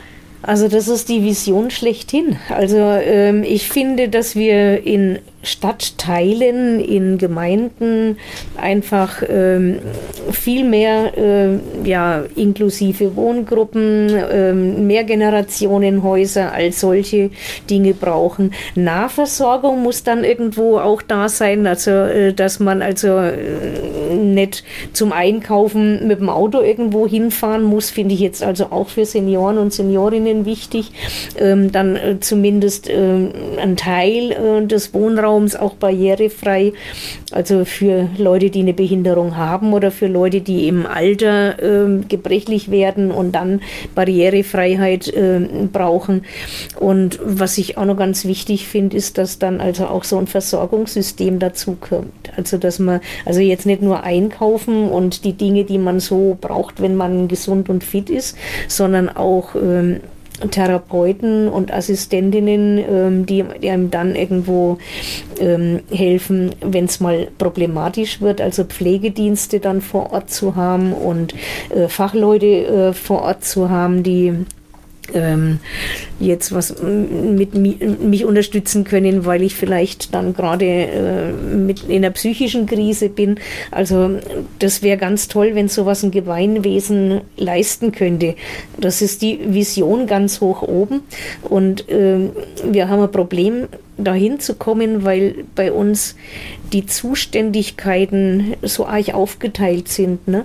Also wenn du es jetzt willst, ist der Bezirk zuständig für die Eingliederungshilfe äh, von Menschen mit Behinderungen. Das heißt, die zahlen die Assistenz. Die Krankenkassen zahlen dann schon mal wieder die äh, Physiotherapeuten. Und ähm, dann, äh, wenn wir seniorengerechtes Wohnen brauchen, dann äh, müssen wir da die Kommunen im Spiel haben.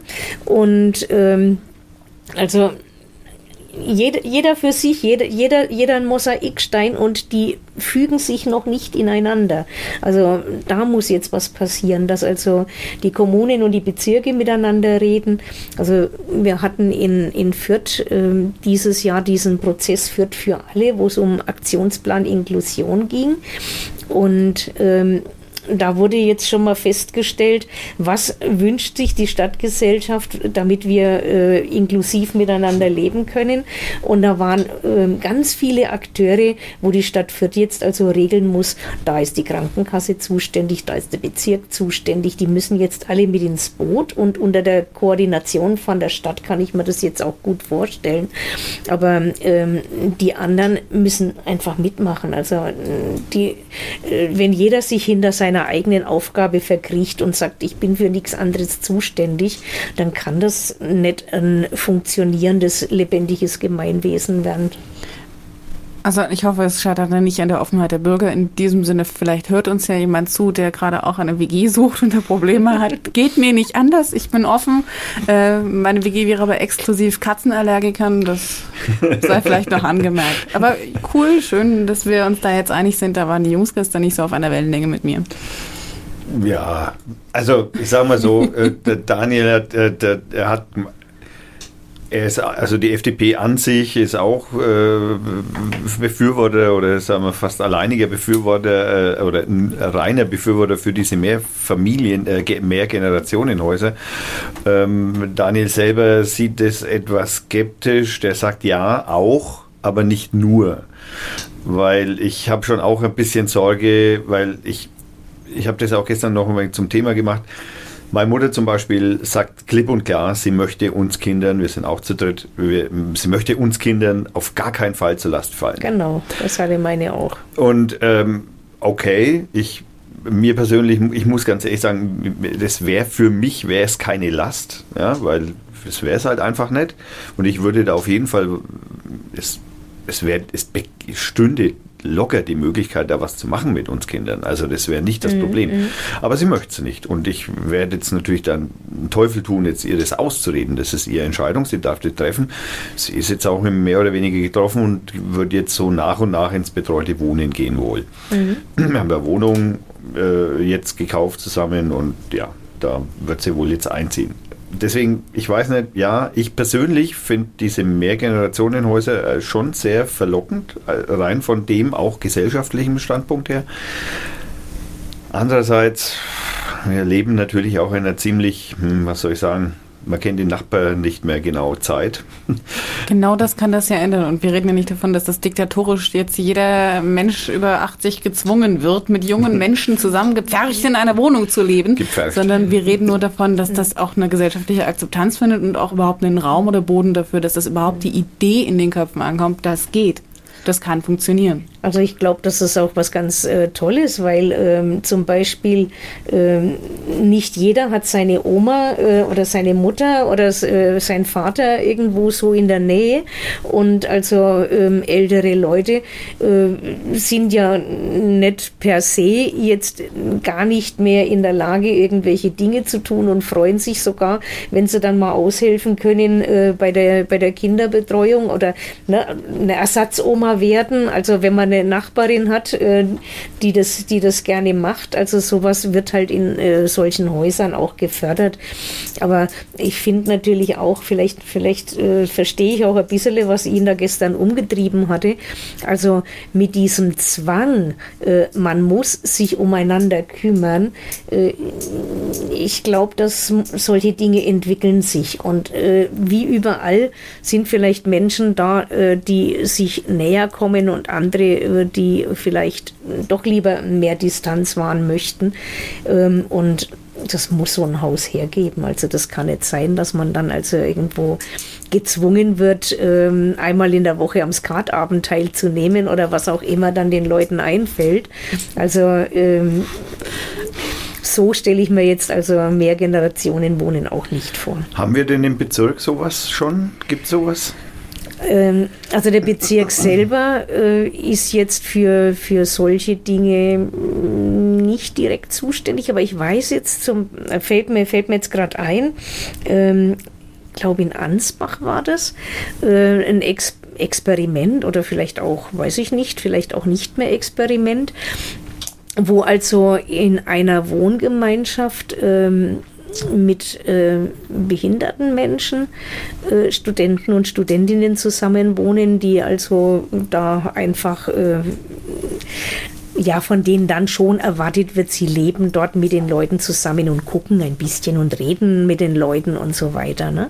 Also sind schon Anfänge oder wir haben ähm, Ambulantisierungsmodelle. Also ambulantisieren ist äh, also das Gegenteil von einer stationären Unterbringung. Also jetzt die Idee zu haben, wie geht das ambulant? Ähm, da gab es äh, Modellversuche, ähm, die verschiedene Möglichkeiten aufgezeigt haben, also sogar mit wissenschaftlicher Begleitung. Und ich hoffe, dass das irgendwo noch weitergeht.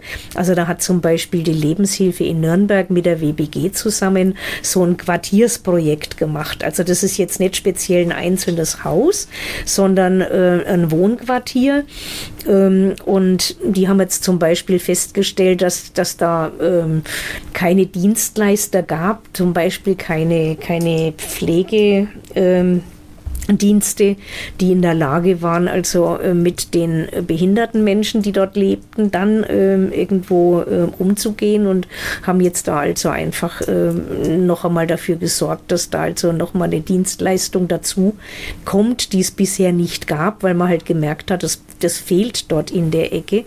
Und das sind dann also so Gemeinschaftsräume beziehungsweise ein Haus, wo, wo also dann so regelmäßige ähm, Angebote sind sind, wo man sich trifft, wo man sich austauschen kann, wo man, wenn man alleine ist, zum Essen hingehen kann oder solche Geschichten. Und in Hersbruck gibt es noch sowas von Herzogenaurach weiß ich, die haben eine andere Art Projekt gemacht. Also die überlegen tatsächlich einen neuen, neuen Stadtteil zu entwickeln, in dem dann also auch gleich Häuser äh, dabei sind, wo also äh, so inklusives Wohnen möglich ist, also wo behinderte Menschen und andere dann ähm, zusammenwohnen würden. Also man muss das alles noch künstlich machen. Inklusion würde ja bedeuten, es ist keine Frage, die leben sowieso da, aber nach nachdem man die Unterstützung für die Menschen irgendwo ein Stück verdichten muss, weil man ähm, also ist es besser als nichts. Also äh, auf jeden Fall ist man da schon auf einem relativ, relativ guten Weg jetzt. Also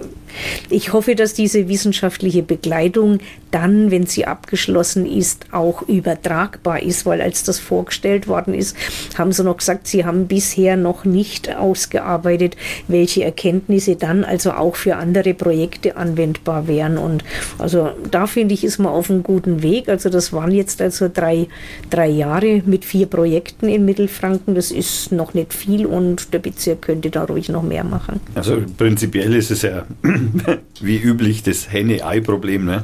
weil man muss natürlich immer irgendwie das Angebot auf der einen Seite schaffen, um auch zu zeigen, dass es mhm. da ist und dass man was tut. Ja, ja, ja, genau. Ne, also, also, wobei äh, die Finanzierung vom Bezirk sich tatsächlich konzentriert auf ähm, die wissenschaftliche Begleitung und auf die Behindertenhilfe, sprich Eingliederungshilfe, die der Bezirk sowieso zahlen muss. Und also er hat dann einen Dienstleister im jeweiligen Viertel, ich habe es gerade schon gesagt, bei Nürnberg war es die Lebenshilfe, ähm, Nürnberger Land ist es die Caritas, ähm, die dann mit dem Bezirk zusammen ähm, dort vor Ort die Netzwerke aufbauen.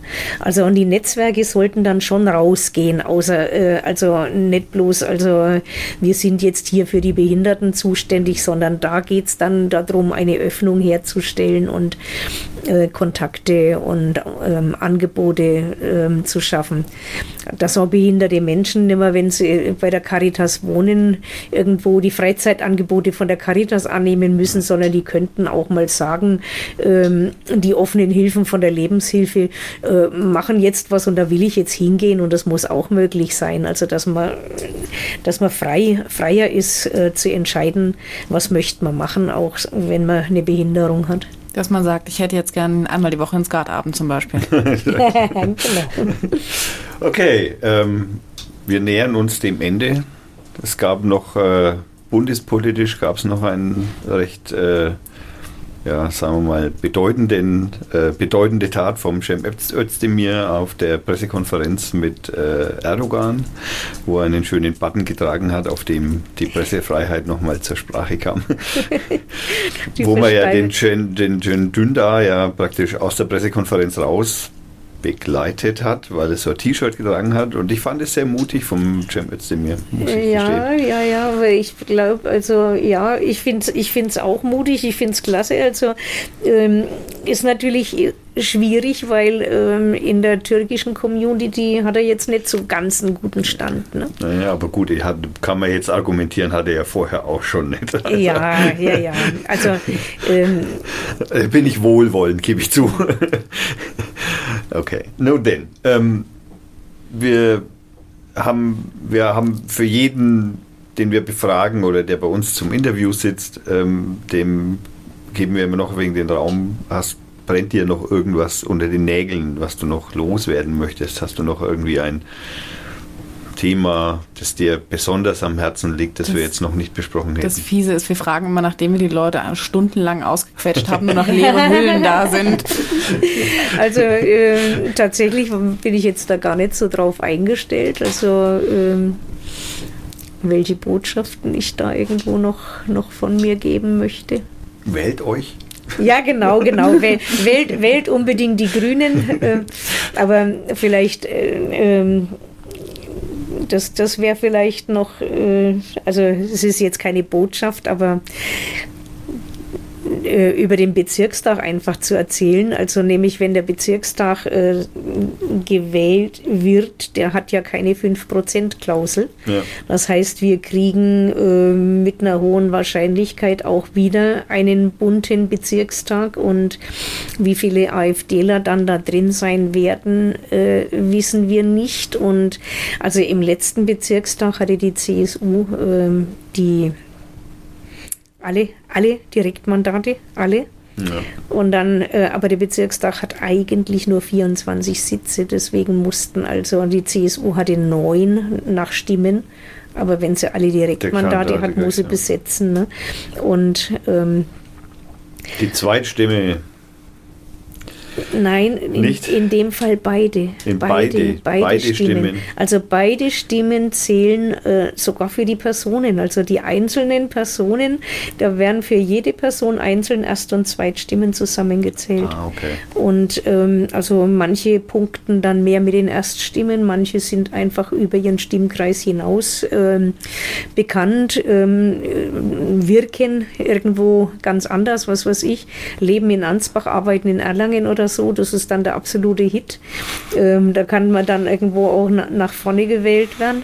Also so, fun so funktioniert es und also ich bin mal gespannt, wenn wir jetzt also viele Grüne drin haben, dann würden wir natürlich gucken, ähm, das ganze Transparenzthema nochmal ordentlich aufzurollen. Und also mir selber äh, liegt irgendwo einfach am Herzen, Jetzt im Moment gibt es das Bundesteilhabegesetz umzusetzen. Verabschiedet ist es ja schon 2016 mhm. worden. Jetzt haben die Länder, auch Bayern, ähm, also ein Länderteilhabegesetz, also ein bayerisches Teilhabegesetz in zwei Phasen. Und es ist ein unendlicher Kampf, wie das Ganze dann äh, auf Bezirksebene wirklich umgesetzt werden soll. Also da sind jetzt Dinge passiert, also ähm, ich habe vorhin schon als selbstverständlich dargestellt, die Sozialhilfe, die Menschen brauchen, wenn sie eine Behinderung haben. Also es ist jetzt so, dass also Leistungen aus einer Hand gibt und also Leute, die vom Bezirk ähm, Hilfen brauchen, dann auch die Sozialhilfe vom Bezirk ausgezahlt kriegen. Und da äh, ist im Moment noch ähm, der Sitz in Ansbach und eine Außenstelle in Nürnberg. Also da muss dringend nachgebessert werden, dass also äh, dann auch Beratung vor Ort äh, stattfindet, also dass auch die Ansprechpartner vor Ort da sind. Also das wird irgendwie noch eine große Aufgabe sein, die wir in, der nächsten, ähm, in den nächsten fünf Jahren dann äh, zu leisten haben. Und ähm, also die fachlichen Dinge, also zum Beispiel, dass man jetzt Gesamtplanverfahren macht, dass man Teilhabepläne hat, das kann man alles nachlesen, aber was das Wichtige dran ist, ist, ähm, dass eigentlich der Mensch, der eine Hilfe braucht, im Mittelpunkt steht und nicht mehr der Dienstleister also nicht mehr die Wohlfahrtsverbände und trotzdem brauchen wir die natürlich, weil wir ihre Dienste brauchen, also wie das irgendwie ähm, sich miteinander bewegt und ins Lot kommt, das wird noch richtig spannend. Habt ihr einen Stammtisch in Fürth von den Grünen? Oder Un, unregel, unregelmäßig. Also äh, wir hatten mal eine ganze Zeit lang, hatten wir immer sonntags in der Koffer und es hat jetzt nicht so gut funktioniert, weil die Leute Sonntagabends irgendwo meistens dann doch nicht so flexibel waren. Aber ich glaube, wir sollten das mal wieder machen. Also im Moment findet man die Grünen in der Fußgängerzone samstags. Ne? Mhm. Das ist ganz klar. Und ähm, also was wir Grünen auch immer gemacht haben, also zwar nicht jeden Samstag, aber einmal im Monat, auch wenn keine Wahlen waren, hat man die, hat man die Grünen trotzdem, hat man uns in der Fußgängerzone angetroffen. Und also es ist natürlich dann auch interessant, also gerade ähm, Themen vor Ort, also die meisten Leute, äh, die, zu, die außerhalb der Wahlen an den Stand kommen wollen, äh, sich über kommunale äh, Sachen, was wird da gebaut und was ist mit dieser Straße und wie ist das mit den Fahrradwegen und wie ist das mit den Kindergartenplätzen und bla bla. Also ähm, einfach einen direkten Draht einfach zu Leuten haben, die irgendwie sonst einfach nicht kommen würden. Okay. Jetzt kommen wir noch zu dem, was wir eigentlich von jedem haben noch wollen, ist, äh, hast du irgendeine Empfehlung, ein Museum, Musik, Buch, Film, keine Ahnung, Veranstaltung, die, die du empfehlen wollen könntest? Ja, doch. Also was mir irgendwie äh, sehr nahe liegt, ist äh, das Frauenmuseum in Burg Vanbach. Das wird von ganz tollen Frauen betrieben, die nennen sich die Frauen in der einen Welt und machen also jährlich oder alle zwei Jahre im Weg, äh, neue Ausstellungen. Die aktuelle Ausstellung ähm, ist, ähm, na, wie heißt denn die jetzt genau? Ähm, wie weiblich ist die Stadt? und hinterfragt, also wie nehmen Frauen ihre Stadt wahr, und zwar äh, in Fürth und in den Partnerstädten und hat dazu also Bildmaterial, Gegenstände, Sachen zum Anfassen. Ähm, der einzige Nachteil ist, es ist in, im Schloss in Burg Vanbach in dem Marstall beim Schloss angesiedelt und dort ist es affig kalt und deswegen ist also jetzt im Oktober demnächst wahrscheinlich Schluss und im Frühjahr machen sie dann wieder die nächste Runde. Also das heißt, die müssen Pause machen, weil ähm, in diesen Räumen ähm, einfach nichts anderes möglich ist. Aber schönes Haus. Ja, ja, also das äh, ist ähm, etwas ähm, renovierungsbedürftig und ähm, deswegen wurde das, also ich, wenn mir nicht alles täuscht, sogar kostenfrei zur Verfügung gestellt. Also der Platz davor ist auch toll. Also das ist dann, da ist äh, dann der Bach und also auf der anderen Seite vom Bach ist dann das Schloss auch. Also der Thomas wird es auf jeden Fall auch noch bei dem Beitrag auf der Radio 4 Seite mit verlinken. Da kann man sicherlich auch die Öffnungszeiten nachsehen. In dem Fall dann ähm, ist, glaube ich, die Empfehlung Schal einpacken und Jacke und ansonsten naja, die haben, schauen. Also die machen im Winter tatsächlich mhm. Pause. Ne? Also das weiß ich jetzt nicht genau, wann die letzte Veranstaltung ist. Also äh, Mitte Oktober spätestens ist dann. Das werden wir, das werden wir feststellen. Mhm. 5. Mai geht's los, steht hier. 2019, oder? Ja. Ausstellung 2018 ist äh, äh, Frauen in der Welt e.V., äh, Frauen in der einen Welt e.V., ist das richtig? Ja, genau. Genau. Also wir verlinken es auf jeden Fall, da stehen alle Informationen drauf. Okay, was soll ich jetzt noch sagen, liebe Lydia? Es war sehr schön, dich hier sitzen zu haben. Ja, äh, nettes Gespräch mit euch. Dankeschön. Und ja, was soll ich sagen? Toi, toi, toi für die Wahl. Vielen Dank und Dankeschön für die Einladung und die Möglichkeit, hier äh, mit euch reden zu können. Ich denke mal, dass wir den Bezirkstag weiter begleiten werden die nächsten Jahre hoffentlich, sofern ich die Kraft dazu habe und das neben der Arbeit in freiwilligen. Also das finde ich schon mal ganz großartig, dass ihr den Bezirkstag ins Auge fasst. Also das ist schon was Besonderes sagen wir, Radio Fürth, als ich mir den Namen gegeben habe, war mir schon auch wichtig, dass ich mich um die, den Kreis hier, sage ich jetzt mal, bemühen möchte. Das hat jetzt äh, lange, lange gedauert, bis ich jetzt da so weit gekommen bin, weil auch ich muss lernen zu sprechen, Fragen zu stellen und äh, Technik. Und das ist, jetzt traut er sich ran. Ja, jetzt traue ich mich mehr und jetzt kann ich traue ich mich auch mehr an, an sowas ranzugehen, genau. So, ja, klar, wir geben nicht auf. Okay, alles klar, Dankeschön. So, und zum Rausgehen hören wir nochmal eine äh, Gypsy-Musik von der Burama Brass Band, heißt Black Cat, White Cat und hört sich folgendermaßen an. Und beim Rausklingen, was schon wieder super funktioniert, ups, es funktioniert, die Technik ist sensationell, ich liebe sie. Ähm, das hört sich so an, wie sich das jetzt hoffentlich anhört, wenn es irgendwann mal anhört, äh, anfängt. Wir bedanken uns wie üblich beim äh, Frank für die Hilfe von der Webseite. Wir bedanken uns beim Hannes für das Logo. Wir bedanken uns natürlich auch bei der Josie und bei unserem Gast, der Lydia von den Grünen, Bündnis 90 der Grünen, die in den äh, Bezirkstag einziehen möchte. Das war der, was muss ich noch sagen? Nichts mehr? Das war's schon. Radio Fürth, 106. Folge. Genau, war, genau. 106. Folge. Viel Spaß. Danke fürs Zuhören. Viel Spaß. Ciao.